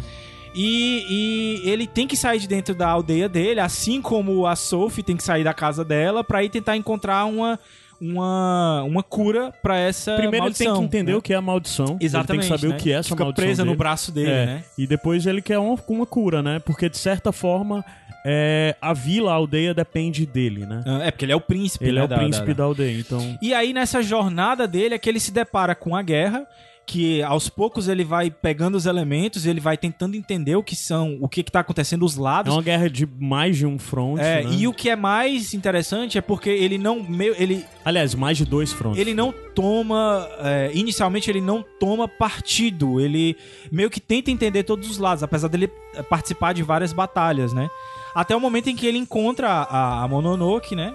Que é um dos lados dessa, dessa guerra. E ele tem que finalmente tomar um partido. Mas até o momento em que ele tem que tomar o partido ele se preocupa com as pessoas que estão dos dois lados. E é isso que eu vejo como o lance do equilíbrio dentro da, da da, da, da- da pegada assim da guerra dentro do filme. Ele tem que, de certa forma, encontrar um jeito dessas pessoas chegarem à paz. Mas a paz só vai se, só, só vai se chegar quando as duas partes entrarem em equilíbrio. E isso é que é o grande lance do filme, né? É, e tem uma coisa nesse filme que é muito legal de destacar, que a gente, pra entender essa guerra e pra entender os lados, a gente tem que conseguir empatizar com os dois lados. E dentro Que é uma da... coisa que ele tenta fazer, né? Demais, cara. O Miyazaki, Eu ele acho- não tem um personagem assim que é 100% mal. Mesmo a, a, É. a bruxa lá que transforma a Sophie numa velha, é, o lado dela é explicado, a Aham. coisa dela é explicada. Acho- Aqui em Mononoke é uma das coisas que a gente mais compreende, não assim. tem vilão, necessariamente. A não Livinha tem tinha vilão. falado isso já quando a gente indicou o Kiki, né? É. Que a maioria dos filmes ele não, não tem um Não figura vilão. vilão. Ou então se É. tem esse vilão, ele Mas é cinza, né? Mononoke isso Totalmente fica muito cinza. claro. Esse fi- fica muito claro. Inclusive, Mononoke, ele é um dos filmes.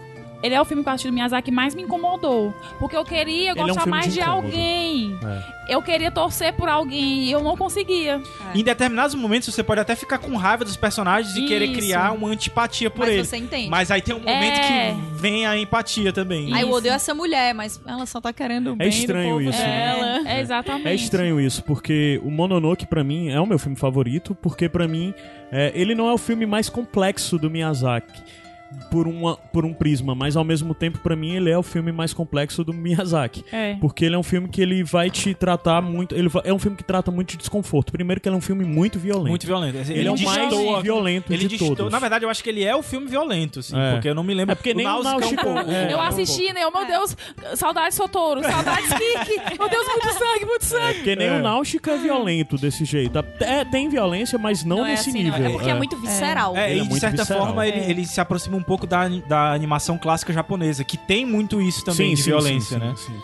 E, o, e a forma como ele acaba retratando em personagens diferentes, que são de meios diferentes, várias realidades distintas que vão muito além do Japão feudal, que falam sobre o nosso mundo de uma forma ampla, chega a ser chocante assim pra mim, sabe? É. Ele é um filme de desconforto, É, do e a- começo ao fim. e a Mononoke- Esse é um filme de desconforto. E é impressionante você ver quem, para quem já conhece outras obras e nunca viu Mononoke, você vê o Mononoke, é um filme que chega a ser, como a Livinha disse, desconfortável. É Ele desconfortável. lhe deixa inquieto mesmo, ele lhe deixa o nível de violência e o nível de, de de esforço e, sei lá, o nível de E até questão, questões que ele. Que ele é, eu, não, é, eu, eu não tenho dúvida de dizer que esse não é um filme pra criança. Não, não é. Não é. Não é, não E também Não nas, é. nas temáticas, por exemplo, tem um determinado momento lá em que ele, ele vai pra uma cidade, cidade do ferro, né? Onde é uma cidade, como a, a, a Kat falou, né? É comandada por uma mulher. E tem muitas mulheres lá. E aí, aos Sim. poucos, você vai descobrindo elas eram todas prostitutas. Então, Uhum. você pega elementos a mais, elementos hum, é, mais sérios, vamos dizer assim, É. mais adultos da vida que são colocados nesse filme. É você verdade. fala de contrabando nesse filme, você Isso. fala de poluição, você É. fala de, de extermínio de animais. Então Uhum. são coisas. é, é, não que, que sentimentos como perda ou sentimentos como aprendizado não sejam tão importantes, mas são sentimentos que. A gente precisa ter mais vivência para poder entendê-los, né? E eu queria de- de- destacar só uma coisa que eu acho que a gente vai falar depois na frente das, das heroínas, né? Que pra mim a Mononoke, dos filmes que eu assisti, ela, ela é, a, ela é a personagem mais destemida. Ela é demais. ela é cara. 100% sangue no olho. Ela é Total. demais. e, é olha, demais. e às vezes fa- ela fazia umas coisas, mulher, não vai Não- dar certo, não. esse sangue não vai dar certo. E ela fazia. E, e o, e, o- e é legal como o príncipe também é, sente uma empatia por ela, né, imediata, né? Quer ajudar ela, mas ao Na mesmo verdade, tempo. Eu não consegui ter nenhuma empatia pelo príncipe, nem carinho. Mas ao mesmo Sério, tempo. não, co- não consegui. Pois é, é, eu achei ele talvez seja. bobo. Talvez seja exatamente porque ele é construído como um personagem bobo. Ele é um personagem é. totalmente dentro de padrões do assim, herói cara, clássico. se Será que ele não aí, era, se será que ele não não era aí, a tava página em branco, ok. como tu falou, Kat? Será que ele não é a página em branco do filme? Cara, possivelmente, mas eu, eu acho que não é isso. Eu acho que ele realmente. Ele é uma pessoa que. É porque, tipo assim, ó, eu acho que um personagem, quando ele é feito pra representar neutralidade, é muito difícil você ter sentimentos de paixão por ele, sejam Uhum. positivos ou negativos, né? É, eu não senti nem carinho assim por ele, Uma não. forma, pra mim, que também é muito clara da gente. O príncipe, na verdade, somos nós ali, nossos olhos de observar aquela É. história toda. Porque. Perfeito essa colocação. Mas muitas vezes ele que- faz coisas que a gente não faria no sentido, ah, eu não tomaria partido por essa pessoa que de cara, entendeu? Ele toma de cara. Não, mas aí é que tá, exatamente. As pessoas são sujeitas ao ambiente, ao que elas estão vendo. Elas não conhecem de fato quais são as coisas que influenciam. E no na medida que ele vai conhecendo, as ações deles vão se transformando. Uma coisa que pra mim é muito óbvia quando a gente fala da nossa sociedade, é, do Ocidente mesmo, é como nós somos totalmente, por, independente da sua religião, nós somos cristãos. Nossa, nossa ética é toda baseada na ética cristã. Ah, todo mundo E comemora nossa- Natal, né? é, Até e mesmo toda- sendo ateu. Não, não é, eu não tô falando nem nisso. eu tô Não, mas falando faz sobre parte da cultura, né? o ponto principal que eu quero falar é sobre culpa. Como nós lidamos com culpa. E Aham. a gente avaliar a forma como toda a nossa obser- observação sobre esses olhos são olhos que tá procurando culpados, responsáveis, Ah, tá, entendi, é, entendi. pessoas ligadas ou não, de certa forma nós somos o príncipe dentro, dentro disso. Sim. E pessoas que estão sempre procurando lidar com tudo, pondo coisas numa balança, coisas que às vezes não vão se equilibrar, coisas que às vezes não são necessariamente uma oposta da outra. Perfeito, Né? E à medida é como ele mesmo. procura resolver as coisas, parece que as coisas acabam por piorar, né? Uhum. E, e eu acho que eu vejo no Príncipe muito esse papel da gente tá observando tudo aquilo e da gente tá procurando Até porque a gente lidar acon- e consertar Ah, antes de Uhum. tudo. Se ver como herói, o responsável, a pessoa que vai sacrificar tudo em, em- em meio do ambiente. O Príncipe é muito fácil da gente associar ele a várias outras figuras que nós crescemos observando dentro da, da- de obras culturais de forma geral. E o que é totalmente distoante de uma obra como a obra do, do Miyazaki, né? É, o, o Miyazaki é muito mais bem sucedido, inclusive, em construir heroínas, né? Ou, não vamos nem falar heroínas, porque eu acho meio clichê a gente falar isso, porque vai necessariamente levar a falar sobre mulheres fortes. Sim. Ele não escreve mulheres fortes, ele escreve mulheres muito bem representadas, né? É verdade. E ele faz essa quebra, inclusive, do conceito de heroína mesmo. Como se a gente parar pra pensar na Mononoke, definir Mononoke como heroína é bem complexo, né? É. É. Bem, bem co- problemático, é um talvez personagem até. muito complexa. É, então, às vezes, esse ideal do, do herói, do certo, do correto, do vilão, do não vilão, é, eu acho que o filme que ele abordou melhor e que ele trouxe um debate mais aprofundado sobre isso foi o Mononoke. Com certeza. Ao mesmo tempo que ele vai falando sobre isso e ele vai falando sobre algo que me toca muito nesse filme, que é a coisa que mais me toca, que é a forma como ele avalia e como ele apresenta que, na verdade, tudo que está sendo visto ali é uma figura, é, é, é- é um pequeno recorte de tudo, sabe? No final das contas, tudo aquilo é indiferente. Porque o mundo, de forma geral, o universo, a natureza, é muito maior do que tudo isso e isso tudo vai prevalecer todas essas histórias, todas essas sociedades, todas as cidades, as vilas em Mononoke, as tribos, é, o próprio império, tudo isso vai cair, tudo isso vai passar. Mas Até porque ele tá falando num tempo antigo, né? Que teoricamente é o tempo antigo do Japão, né? Sim, sim. Mas independente de qualquer ou- independente de qualquer coisa, é a a vamos dizer a natureza, na verdade o planeta Terra, tudo isso é mínimo diante de tudo isso, sabe? Todas essas brigas, todas essas questões que são apresentadas, todas essas mesquinharias são mínimas.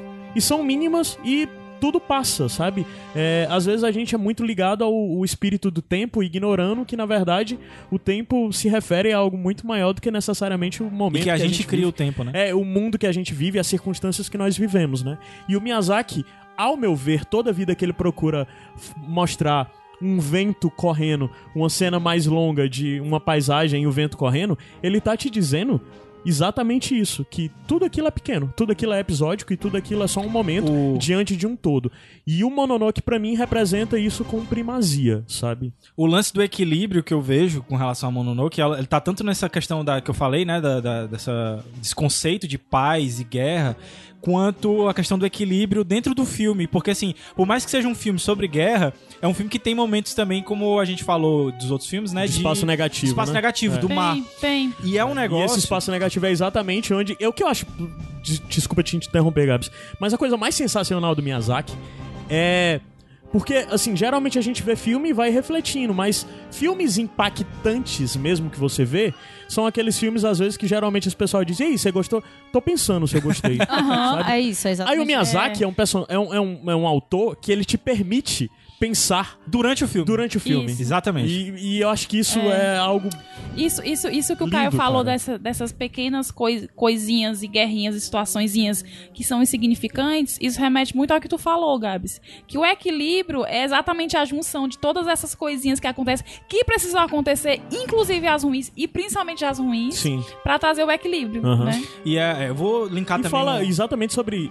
A questão do equilíbrio é falar sobre a adaptabilidade, né? De como, no final das contas, as circunstâncias, as sociedades, as pessoas acabam por se adaptar de alguma forma, né? E falando especificamente desse negócio do espaço negativo do- no, no Miyazaki, é, eu vou linkar um vídeo aí pra vocês, é, não me lembro agora o canal, mas vocês vão ver aí que o rapaz faz um texto muito bonito sobre isso. E que é legal porque é uma coisa que quem gosta do Miyazaki já tinha percebido isso sem saber o nome ou sem saber a Exatamente. coisa É o Entre. Atos. O canal Entre Atos. Pronto, Eu acho, exatamente. eu acho que vale um pouco falar pra quem não vai clicar no texto ou vai esquecer, porque é uma coisa muito boa, muito bonita. Sim, assim. sim, Sim. E aí o que eu queria dizer, é, o ma é, é um conceito japonês sobre vazio, sobre espaço vazio. E ele tá presente em muita coisa. No, no vídeo ele fala da questão da música e tudo. Agora o que eu acho que é mais sensacional da gente a- associar o Miyazaki é a questão da poesia. Porque quando você vai ler uma poesia, você não lê a, a poesia de uma vez, você pula. Até entre as palavras, mas você pula entre uma linha e outra. E o que Entre um Miyazaki, estrofe e outro. entre um estrofe e outro, você tem que ter uma pausa, entendeu? E, e a poesia, muitas vezes, você lê ela em partes. Assistir Miyazaki é ler poesia. É você ver partes do o filme tem um todo, mas ele tem partes também. E os espaços negativos, o mar entre eles, né? É o que faz, como o Caio falou, que possibilita você enten- é, é, pensar e ver o que realmente estava acontecendo ali. Isso é um negócio muito legal de você pensar assim, porque é, assisti Miyazaki durante muito tempo sem saber desse, desse conceito. E quando eu fiz Aikido, é, a gente tem um conceito lá que é o Maai, que vem justamente de Ma, né? Que é o vazio, e o Ai é o, é, o Maai é o espaço entre uma pessoa e outra. Que é justamente o espaço que você tem pra fazer um movimento se a pessoa lhe atacar. É o espaço pessoal. E é incrível como muitas vezes a gente não sabe respeitar o espaço da outra pessoa. Putz. E, e, Nossa, de certa total. forma, o Mononoke traz isso também, porque ele fala de grandes conflitos, mas ele fala também de conflitos individuais. Uhum. Então tem é, relações entre os personagens lá que você vê que. Que são muito. É, é- que, é, que é o verdadeiro conflito, né? Que é o maior conflito. Exatamente, é o, conf- o conflito do grande com o conflito do pequeno.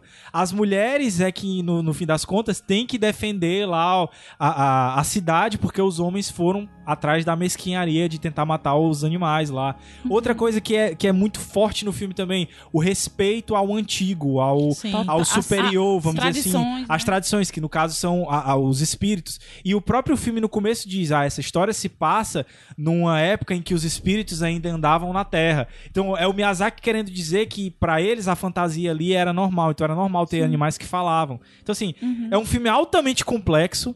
É um filme que eu realmente não recomendo que se, que se entre ne- em Miyazaki por ele. Não. Talvez ele seja mais Na pro verdade, e depende Ah, não de- sei, do é, tipo de pessoa que você de É, é, talvez se você, se você quiser Se procurar... você quiser algo realmente mais complexo e algo mais Não tiver problema com sangue... É, porque assim, a gente tá pensando, ah, entrar em Miyazaki é porque a gente tá querendo, def- de certa forma, definir a obra do Miyazaki a partir de determinados pontos, né? Mas a obra é muito ampla. Então, assim, se você gosta de obras mais densas mesmo, e até mesmo sobre guerras, como ele usa da guerra pra falar sobre a humanidade de uma forma geral, Aham. Mononoke funciona perfeitamente. E- Se você é fã de Akira, que tem muita gente que. Ah, eu, eu não gosto de anime, eu não gosto de animação japonesa, mas eu gosto muito Ou de então Akira. de Ghost in the Shell, né? Ou então de Ghost in the Shell, é, Mononoke é um, é um filme muito bom pra começar. Mas eu acho que isso que foi falado do mar, desse espaço, até pra Lívia que eu acho que não viu esse vídeo, é legal falar o que é. Tu viu? Não, vou ver. é, é legal falar o- qual é o, o, o esquema ali, né? Porque é perguntado pro Miyazaki sobre esse espaço vazio, esse espaço negativo, o momento em que a menina para e fica olhando pro nada, o momento em que a Sophie para em um castelo animado e, e Vai tomar chá na beira do lago. vai tomar chá na beira do lago, ou vai comer aquele pão no meio da jornada dela e a gente fica esperando ela acabar de comer o pão dela, né? Uhum. E aí, é, E ela agradece por ter dentes ainda. e aí o Miyazaki fala que esse é um conceito que existe, né, no, no Japão e que a, a gente que conhece um, um pouco, quase nada, né, porque eu pelo menos não conheço quase nada, do idioma japonês, a gente sabe que eles têm muita coisa de significado nas entrelinhas dentro do Ah, próprio sim, verdade, É, o alfabeto. significado da, da palavra, né? E aí, é, ele fala que existe um conceito em, japo- é, em japonês que é chamado de ma. E aí ele coloca como é o, O ideograma kanji, lá. né? Ideograma. O kanji do, de ma. Que é um negócio que representa um portão com um. Tipo, uma luz, assim, né? Então ele diz que é, é o vazio, mas é o vazio com um propósito, porque é o buraco no portão feito pra luz de fora entrar. Caralho. Exatamente. E é isso, entendeu? É- essas pausas, essas coisas, elas são esse vazio com propósito. É o momento no filme em que você tem tempo de colocar a sua própria interpretação dentro daquela história que normalmente é tão mais complexa do que a gente imagina, né? É, é o portão que tá aberto pra luz do sol entrar. E meio que te prepara pra você já ir com uma cabeça pra outra parte do filme, entendeu? Tipo assim, deu tempo de você filtrar o que aconteceu e você encarar o resto do filme, entendeu? É porque aqui a gente, tá, a gente tem uma coisa assim de se incomodar com o nada, de se É. incomodar com o silêncio, É. de se incomodar com o vazio. É uma coisa que é muito presente na cultura japonesa. Isso, inclusive, eu já falei várias vezes aqui que um dos filmes mais bonitos que eu já vi na vida é Sonhos, do Akira Kurosawa. E eu fico puto quando alguém vai assistir o filme e diz: Ah, não, não achei, não acontece nada. Achei Cara, barato. É porque a acontece gente- tanta A gente coisa não no sabe filme. lidar com nada, a Não gente não, sabe sabe. lidar com vazio, Aqui a com gente- silêncio, a gente não Não sabe. sabe, a gente vive num, num- de um jeito É. tão frenético que a É. gente não tá acostumado a ter propósito no vazio. E aí, quando eu vi isso aí, eu fiquei, Faz muito sentido. que ódio da genialidade absurda desse cara, meu Deus É, céu. Esse vídeo que eu, vou, que eu vou linkar pra vocês, que é justamente onde tem essa explicação sobre o Mai, tá muito bom. Ele 10 minutinhos, é, É, muito, é bem bom, bem- muito bom. Muito bom pra você que já viu os filmes do Miyazaki, pra poder entender, porque ele fala de várias cenas também, inclusive aquela lá que a gente mencionou do Totoro, né, do, do- da chuva. chuva. maravilhosa e muito bom o, o trabalho. Qual é o nome do canal mesmo? Tu tinha Entre falado? Planos. Entre Planos, É. muito bom mesmo. Uma outra coisa bem rápida, assim, é, é tudo isso leva muito a falar que o Miyazaki acaba, ele acaba recorrentemente a tocar muito num, num, num ponto da, da nossa humanidade que por vezes a gente acaba por ignorar, que é a capacidade de contemplação, né? Sim. É, a, Lívia, a Lívia, quando indicou o Kiki, ela disse que achou muito interessante como em determinados momentos, tal hora a Kiki tá passando por alguma coisa É, e é, é uma hora que ela vai, que ela vai atrás lá da- daquele amigo dela. ela vê um pôr do sol, É que vê ela o sobe horizonte. uma escada e ela, Uhum. e ela tá correndo, ela sobe a escada, e quando ela sobe a escada, ela olha o mar. Aí é uma Ah. cena que passa o, o vento no cabelo dela, e ela olha o mar e ela respira, só de olhar o mar, Uhum. né? É ela contemplando, né? Esse momento de, de, de nada, só, só olhando pro mar. Sim. É, e é interessante como, no final das contas, parece que esses pequenos momentos. O Miyazaki nunca escreve sobre o grande. Os filmes dele nunca são sobre o grande. É sempre são verdade. sobre o pequeno. Uhum. Sempre são o que. so- são sobre os detalhes. E, não sei, é, algo ou, meio. ou toca no grande, mas A partir sob do a pequeno, ótica é, do sim. detalhe, né? E uma das coisas que, na verdade, às vezes parece que a gente esquece é que a vida é do pequeno, a vida não é do 100%, grande, né? 100%. A gente tá acostumado a consumir obras pensando sobre coisas grandes caindo, coisas Uhum. gr- grandes sendo construídas, grandes movimentos do mundo, grande movimento, mas na verdade a vida é feita do pequeno, sabe? É. A contemplação. Às vezes, e a- parece que até a memória. Não sei se é porque nossa memória funciona dessa forma ou se necessariamente estamos condicionados a ser isso. Mas às vezes, quando você tá num momento ruim, você significa todo um momento da sua vida em cima daquele momento ruim. Mas na verdade, se você conseguir voltar um pouquinho, você vai lembrar que na verdade você, sei lá, é, não foi plenamente ruim. Você não esteve todo naquele tempo 100%. no canto chorando, triste. Não, teve outros momentos que você simplesmente se levantou e bebeu um copo d'água e foi prazeroso.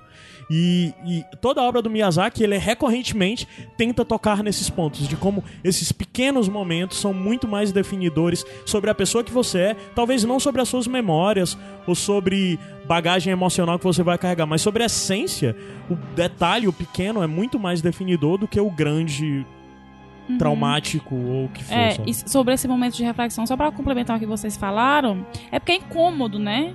O, o, o, o silêncio vazio, né? Que a gente. O vazio, assim, as palavras que a gente vê no filme é incômodo porque a gente, a gente não gosta de estar com gente. Dói você refletir, você parar, você pensar. Escutar a própria voz, né? Total, você meu escutar a própria, a própria voz, porque às vezes vem coisas que você precisa mudar e você não muda, então vem lembrança ruim que você não sabe lidar ainda. Então é por isso que incomoda, né?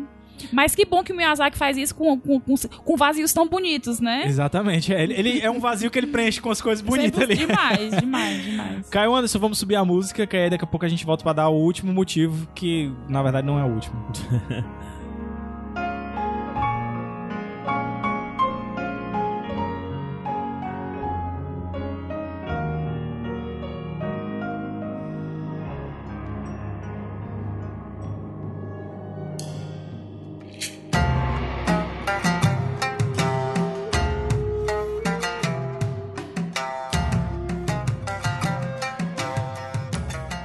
Iradex Podcast de volta. Cinco motivos pra você gostar de Miyazaki. Amar. Eu tô, tô errando sempre, Lívia, Gabs, tu desculpa. tá com pouco amor, eu acho. É, o amor morreu. Mas eu queria. Agora nesse, nesse, nesse último bloco, porque o programa já tá bem grande, a gente já tá até cansado aqui. Mas tá maravilhoso. É, a gente falar um pouco sobre é, mais uma coisa que é meio que comum a todos os filmes dele, que é o lance de. é, eu não tô me lembrando de nenhum outro agora que não seja fora o Mononoke. Mas a gente acompanhar principalmente sobre os olhares femininos das histórias. Tu lembra de algum outro, Kat? Totoro Não, mas Totoro é as meninas, né? Totoro é feminino, são as meninas. É, Shihiro Vida é. ao vento, Shihiro é vidas uma ao vento menina. não é. Ah, é Vidas ao Vento não é, é verdade. Ah, tá. Tu tá Mas falando é- que não é. Que não é, que não Ah, tá, seja. tá bem. eu acho que só o Mononoke. Acho que só o O, Mononoke. o que mais não é. incrível, o mais incrível que. Eu tô te interrompendo? Não, não, não. Eu tô, tava pensando aqui ainda. O mais incrível dessa, dessa questão do Miyazaki e dessas personagens femininas é que fo- fo- foram filmes que ele pensou quando não- ainda não tinha esse debate que É. tem hoje, Uhum. né? Então, assim, Inclusive vindo de um Japão que é uma Isso, sociedade estupidamente isso, e são patriarca- filmes, se você- patriarcado e- aham, e, machista, misógino e todas essas coisas. É. né? vo- você pegar, você pega um Mononoke, uma, uma Kiki, é, são debates totalmente atuais, né? São, são, são meninas destemidas, que não têm medo de... que enfrentam os medos, né? Que, que sabem que tem espaço e vão atrás do espaço que elas têm. Que são articuladas, que sabem o que querem, se não sou- e, e quando não sabem, vão atrás de descobrir. Então são filmes totalmente atuais. Se você, se você eu tivesse assistido, sei lá, Kika Mononoke, que a pessoa tivesse me dito que foi feito em 2016, eu teria acreditado. Né? É, e, e aí a gente destaca o, o Náusea, né? Que é, Uhum. talvez seja um dos filmes mais desconhecidos, assim, do. É. É, eu não vi, é um é, filme que eu não do- vi. do O interessante do Náusea é porque a gente estava dizendo sobre qual era o gênero dos outros filmes. O Náusea é um filme de ficção científica, Ficção científica. é, de mundo pós-apocalíptico. Mas que engraçado que traz elementos é, é, de fantasia também, um pouco de Não, fantasia. claro, todos traz guerra vai ter também. um elemento de fantasia. E tem uma princesa, né? É, Tem a, a, a personagem principal é, um- é uma, uma princesa, né? E o que é e tem guerra também, Sim, né? é, exatamente. um dos eu acho muito interessante bater na tecla ficção científica, porque eu acho que essa é uma das melhores ficções científicas que eu já vi na vida. Sim, sim. É, é impressionante. E como ela influenciou também muita coisa depois, Muito. né, Kátia? Muito. É, teve o, o pessoal até colocou recentemente, né? Saiu é, Force Awakens aí. De Star É o Wars episódio e, 7, né, do- Episódio 7, que a galera colocou várias cenas dos tra do trailer, né, principal lá de, do episódio 7, lado a lado com várias cenas de Náusea, mostrando como é Náusea. Foi, foi É. tão influenciado A que às vezes você, a Rey cara, é- a Ray é... A cena de abertura, todo aquele momento da Ray até ela encontrar o. o- O BB-8. Não, Não, o BB-8 o não. Destroyer, né? Tu tá falando? É, sim, até. dela, dela ir procurando por peças, Sim, quando sim. ela tá entrando, tipo, que tem até, cara, tem até um lance que, que lembra os esporos de, de Sim, Náusea, sim. sabe? Sim. Eu acho que Náusea é um. Com certeza influenciou tanta coisa assim que a gente nem compreende, a gente nem imagina. Inclusive, eu tava assistindo o- a nova animação de She-Ra, que saiu agora na Netflix, e acho que no segundo episódio eles vão enfrentar um monstro que aparece na floresta, e o monstro é igual às criaturas de Náusea, igual, igual. Que não é uma influência, insetos, né? é uma homenagem, cara, porque é idêntico demais, sabe? Eu acho que Náusea é um filme que sofre de é, baixa audiência hoje em dia, digamos assim, poucas pessoas assistiram Náusea, porque ele tem um traço que é um pouco datado dentro da animação japonesa. Quando a gente vê umas É porque ele coisas também é um mais filme antigas... que nem é do estúdio Ghibli, ele não, é pré-Ghibli. não é, ele é né? pré-Ghibli. Ah. Que é, que é Ghibli. Eu chamei Ghibli minha vida toda. Aí, quando eu descobri que era Ghibli, eu fiquei, caraca, É, Deus. É quase Dibre. Eu sou muito fake fã, né? É, então, ne- nessa época, sabe uma coisa que tem um traço que pra mim passa a mesma vibe do traço de Náusea? São os clipes do Daft Punk. Exatamente, Sim, sim. exatamente. Aquele One More Time, né? One More Time. É, é, são. são É. É um negócio mais. arre- É um negócio arredondado, mas é que puxa. Parece muito com o desenho do, do Gen Pés Descalços também. Um, um estilo de, Pronto. manga, de traço é, de é um- mangá. né? é uma coisa de traço de mangá que ainda é muito primitivo pra gente aqui do Ocidente, porque a gente começou a, a consumir mangá, anime e tudo mais, animação japonesa no geral, depois de algum tempo que certos traços tinham ficado muito marcantes. Tipo, ah, são os olhos grandes demais, aí eles às vezes não desenham o nariz, às vezes tem Aham. isso, às vezes tem aquilo. E aí depois de um tempo, o traço do Miyazaki, durante todos esses filmes que a gente falou aqui, ele muda um pouco de um filme pro outro, mas a essência do traço ela se mantém. E aqui em Náusea, o traço já é mais estranho. As cores, é, tipo, a paleta do filme ela é um pouco mais desaturada. Ela não tem cores tão vivas quanto, quanto os outros filmes, né? Porque é bem antigão e tal. E, e aí tem uma galera que olha e fica com aquela sensação de que tá assistindo um filme preto e branco, né? De, ah, é muito velho. Não, não. E, e não é, cara, não é. Um filme fácil de assistir, muito gostoso Apesar de de ser assistir. um pouco longo, eu acho que ele é duas horas, se eu não me engano. Cara, ele é, ele é longo, mas eu senti que ele passou rápido, sabe? E ele, ele também traz, mais uma vez, essa coisa realmente da personagem feminina, né? De uma princesa, que ela é uma princesa, mas é uma princesa que quer sujar as mãos. Sim. É uma princesa que quer resolver Quer pilotar as coisas o avião, sozinha. Ela quer que pilotar o quer- avião, o pessoal critica porque, meu Deus do céu, a princesa tá fazendo isso aí, ela não tá nem aí. Ela é uma princesa que é cientista, porque ela é curiosa em relação àquilo ali, ela quer descobrir, ela, ela vê os detalhes, as particularidades daquela espécie que ninguém mais vê, ninguém quer mais compreender. E eu acho isso muito massa, sabe? É uma coisa que vai totalmente de encontro à, à história ou à imagem da princesa clássica da Disney, que é uma coisa que o Miyazaki fica puto é quando dizem, ah, o estúdio Ghibli é tipo a Disney do Japão, né? Ele quer dar na cara da galera, porque, cara, como assim eu sou a Disney do Japão? Eu Vou chegar aqui com as histórias mega complexas, com alguns personagens que saem totalmente da forma, com essas coisas incríveis, dando espaço pra vocês pensarem, sem fazer história que, que é feita pra você não conseguir ficar parado na, na cadeira e é uma história pra você ficar comendo a pipoca rápido que tá passando. Não, eu vou fazer isso aí pra vocês chegarem pra mim e dizer que é a mesma coisa de estar assistindo, mesmo grandes clássicos maravilhosos que eu amo da Disney, tipo, ah, isso aqui. Náusica não é Pocahontas. A Princesa Mononoke não é Pocahontas, entendeu? Não, não é. Com certeza não. Não Não mesmo. é. Pônio não é a pequena sereia. Não é, não por é. mais que seja infantil, por mais que seja aquela coisinha gostosinha no caso de Pônio, né? É, não é, cara, não é, não é uma narrativa simplificada a esse ponto. Então Uhum. o estúdio Ghibli jamais vai ser a Disney. Não quer dizer que a Disney seja inferior. Quer dizer outro que ela é tipo de- diferente. É, exatamente. Então, é um por outro isso, tipo de ternura, é um outro tipo de encantamento, é um outro tipo de pureza. Eu entendo ele ficar é, ofendido quando dizem que é a Disney Ah, japonesa. com- até eu fico. E O é, por mais que tenha essa questão do traço ser um pouco diferente dos outros, eu não acho que o movimento é datado. Não, é não, é bem Porque é animado, isso que é uma das animado. coisas, uma das é, maiores é o âmago características dele, né, cara? É, uma das maiores características do Miyazaki é, por menos realista que o traço dele seja, é o movimento dele é muito verdadeiro. Aham. Ele é completamente aficionado em observar como pessoas diferentes, ou objetos diferentes, ou seres diferentes se movimentam. É, e o que ele não pode necessariamente observar, ele imagina, né? Então, é como a gente estava falando antes na hora do castelo animado. O modo como a velha se desloca, você acredita que de fato é uma velha. Aí o modo como mesmo as criaturas fantásticas vão se movendo, você acredita que aquilo tudo acontece.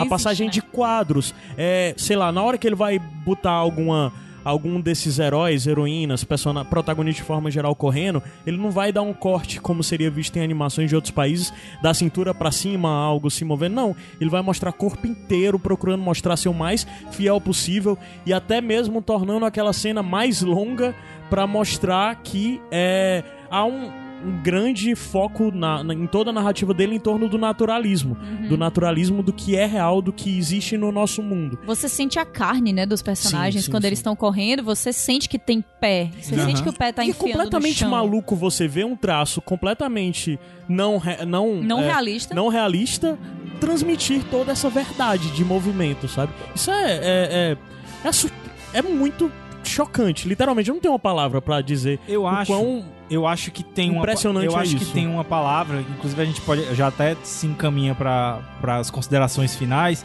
que é assim, eu acho que se for pra definir a obra do Miyazaki com uma palavra só, é beleza. O que você vai encontrar no Miyazaki é nada mais do que beleza, em- nas suas mais variadas É. formas. Estética de viver, né? De tudo. Tudo.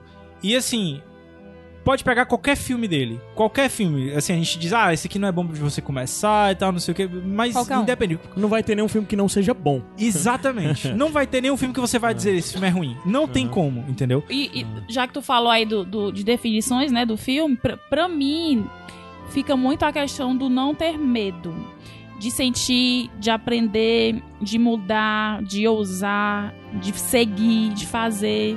Então, to- todos os filmes do, do Miyazaki, pra mim, eles têm algum desses elementos sobre você não ter medo. so- em relação a tudo da vida, entendeu? Tu, Kat. Eu acho que é, é um Já dá pra dizer disso, por que sabe? que o Miyazaki é o teu, teu diretor preferido? Gente, é meu diretor preferido por tudo isso, sabe? É meu diretor preferido porque eu sou uma pessoa muito apaixonada por animação.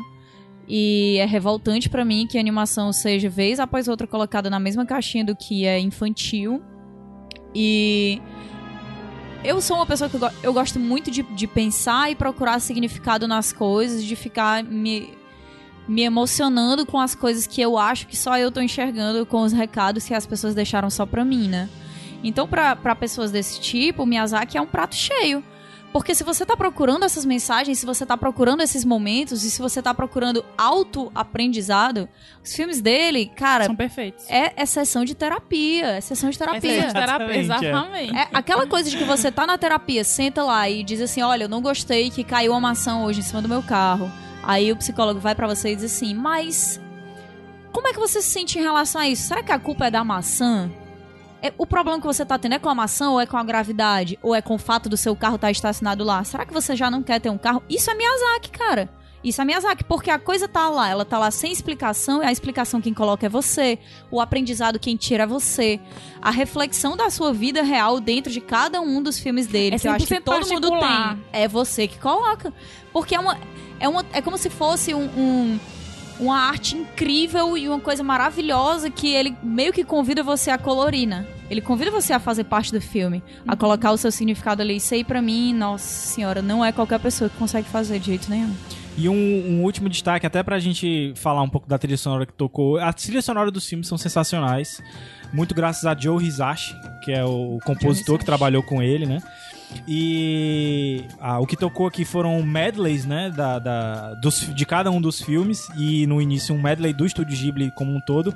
Que é um disco que ele tocou, acho que em Tóquio. Ele fez uma grande apresentação lá. Nossa, E assim, deve de ser. Deve isso. ser um negócio Tu já sensacional. viu a- né? o vídeo da, da- do show com a orquestra e tal? Ah, É, mas deve ser um negócio- é louco isso. Sensacional. Louco. Então é isso, pessoal. É, só pra falar, assim, a gente. é, talvez em um momento como foi listado, pareceu, pareceu que necessariamente a gente ia falar dos filmes e por muitas vezes nós acabamos não falando tanto dos filmes. Porque o intuito original, principalmente dos cinco motivos, mas nesse programa específico, era falar sobre coisas que essas obras causam a gente, Aham. né? E, é, e é como a, a falou. O Miyazaki é muito um diretor de sensações, que ele vai te causar sentimentos diferentes, de formas diferentes e de formas individuais, coletivas. E o mais interessante da gente aqui no programa, o maior foco é dizer pra você conhecer e também se permitir ser tocado de alguma forma.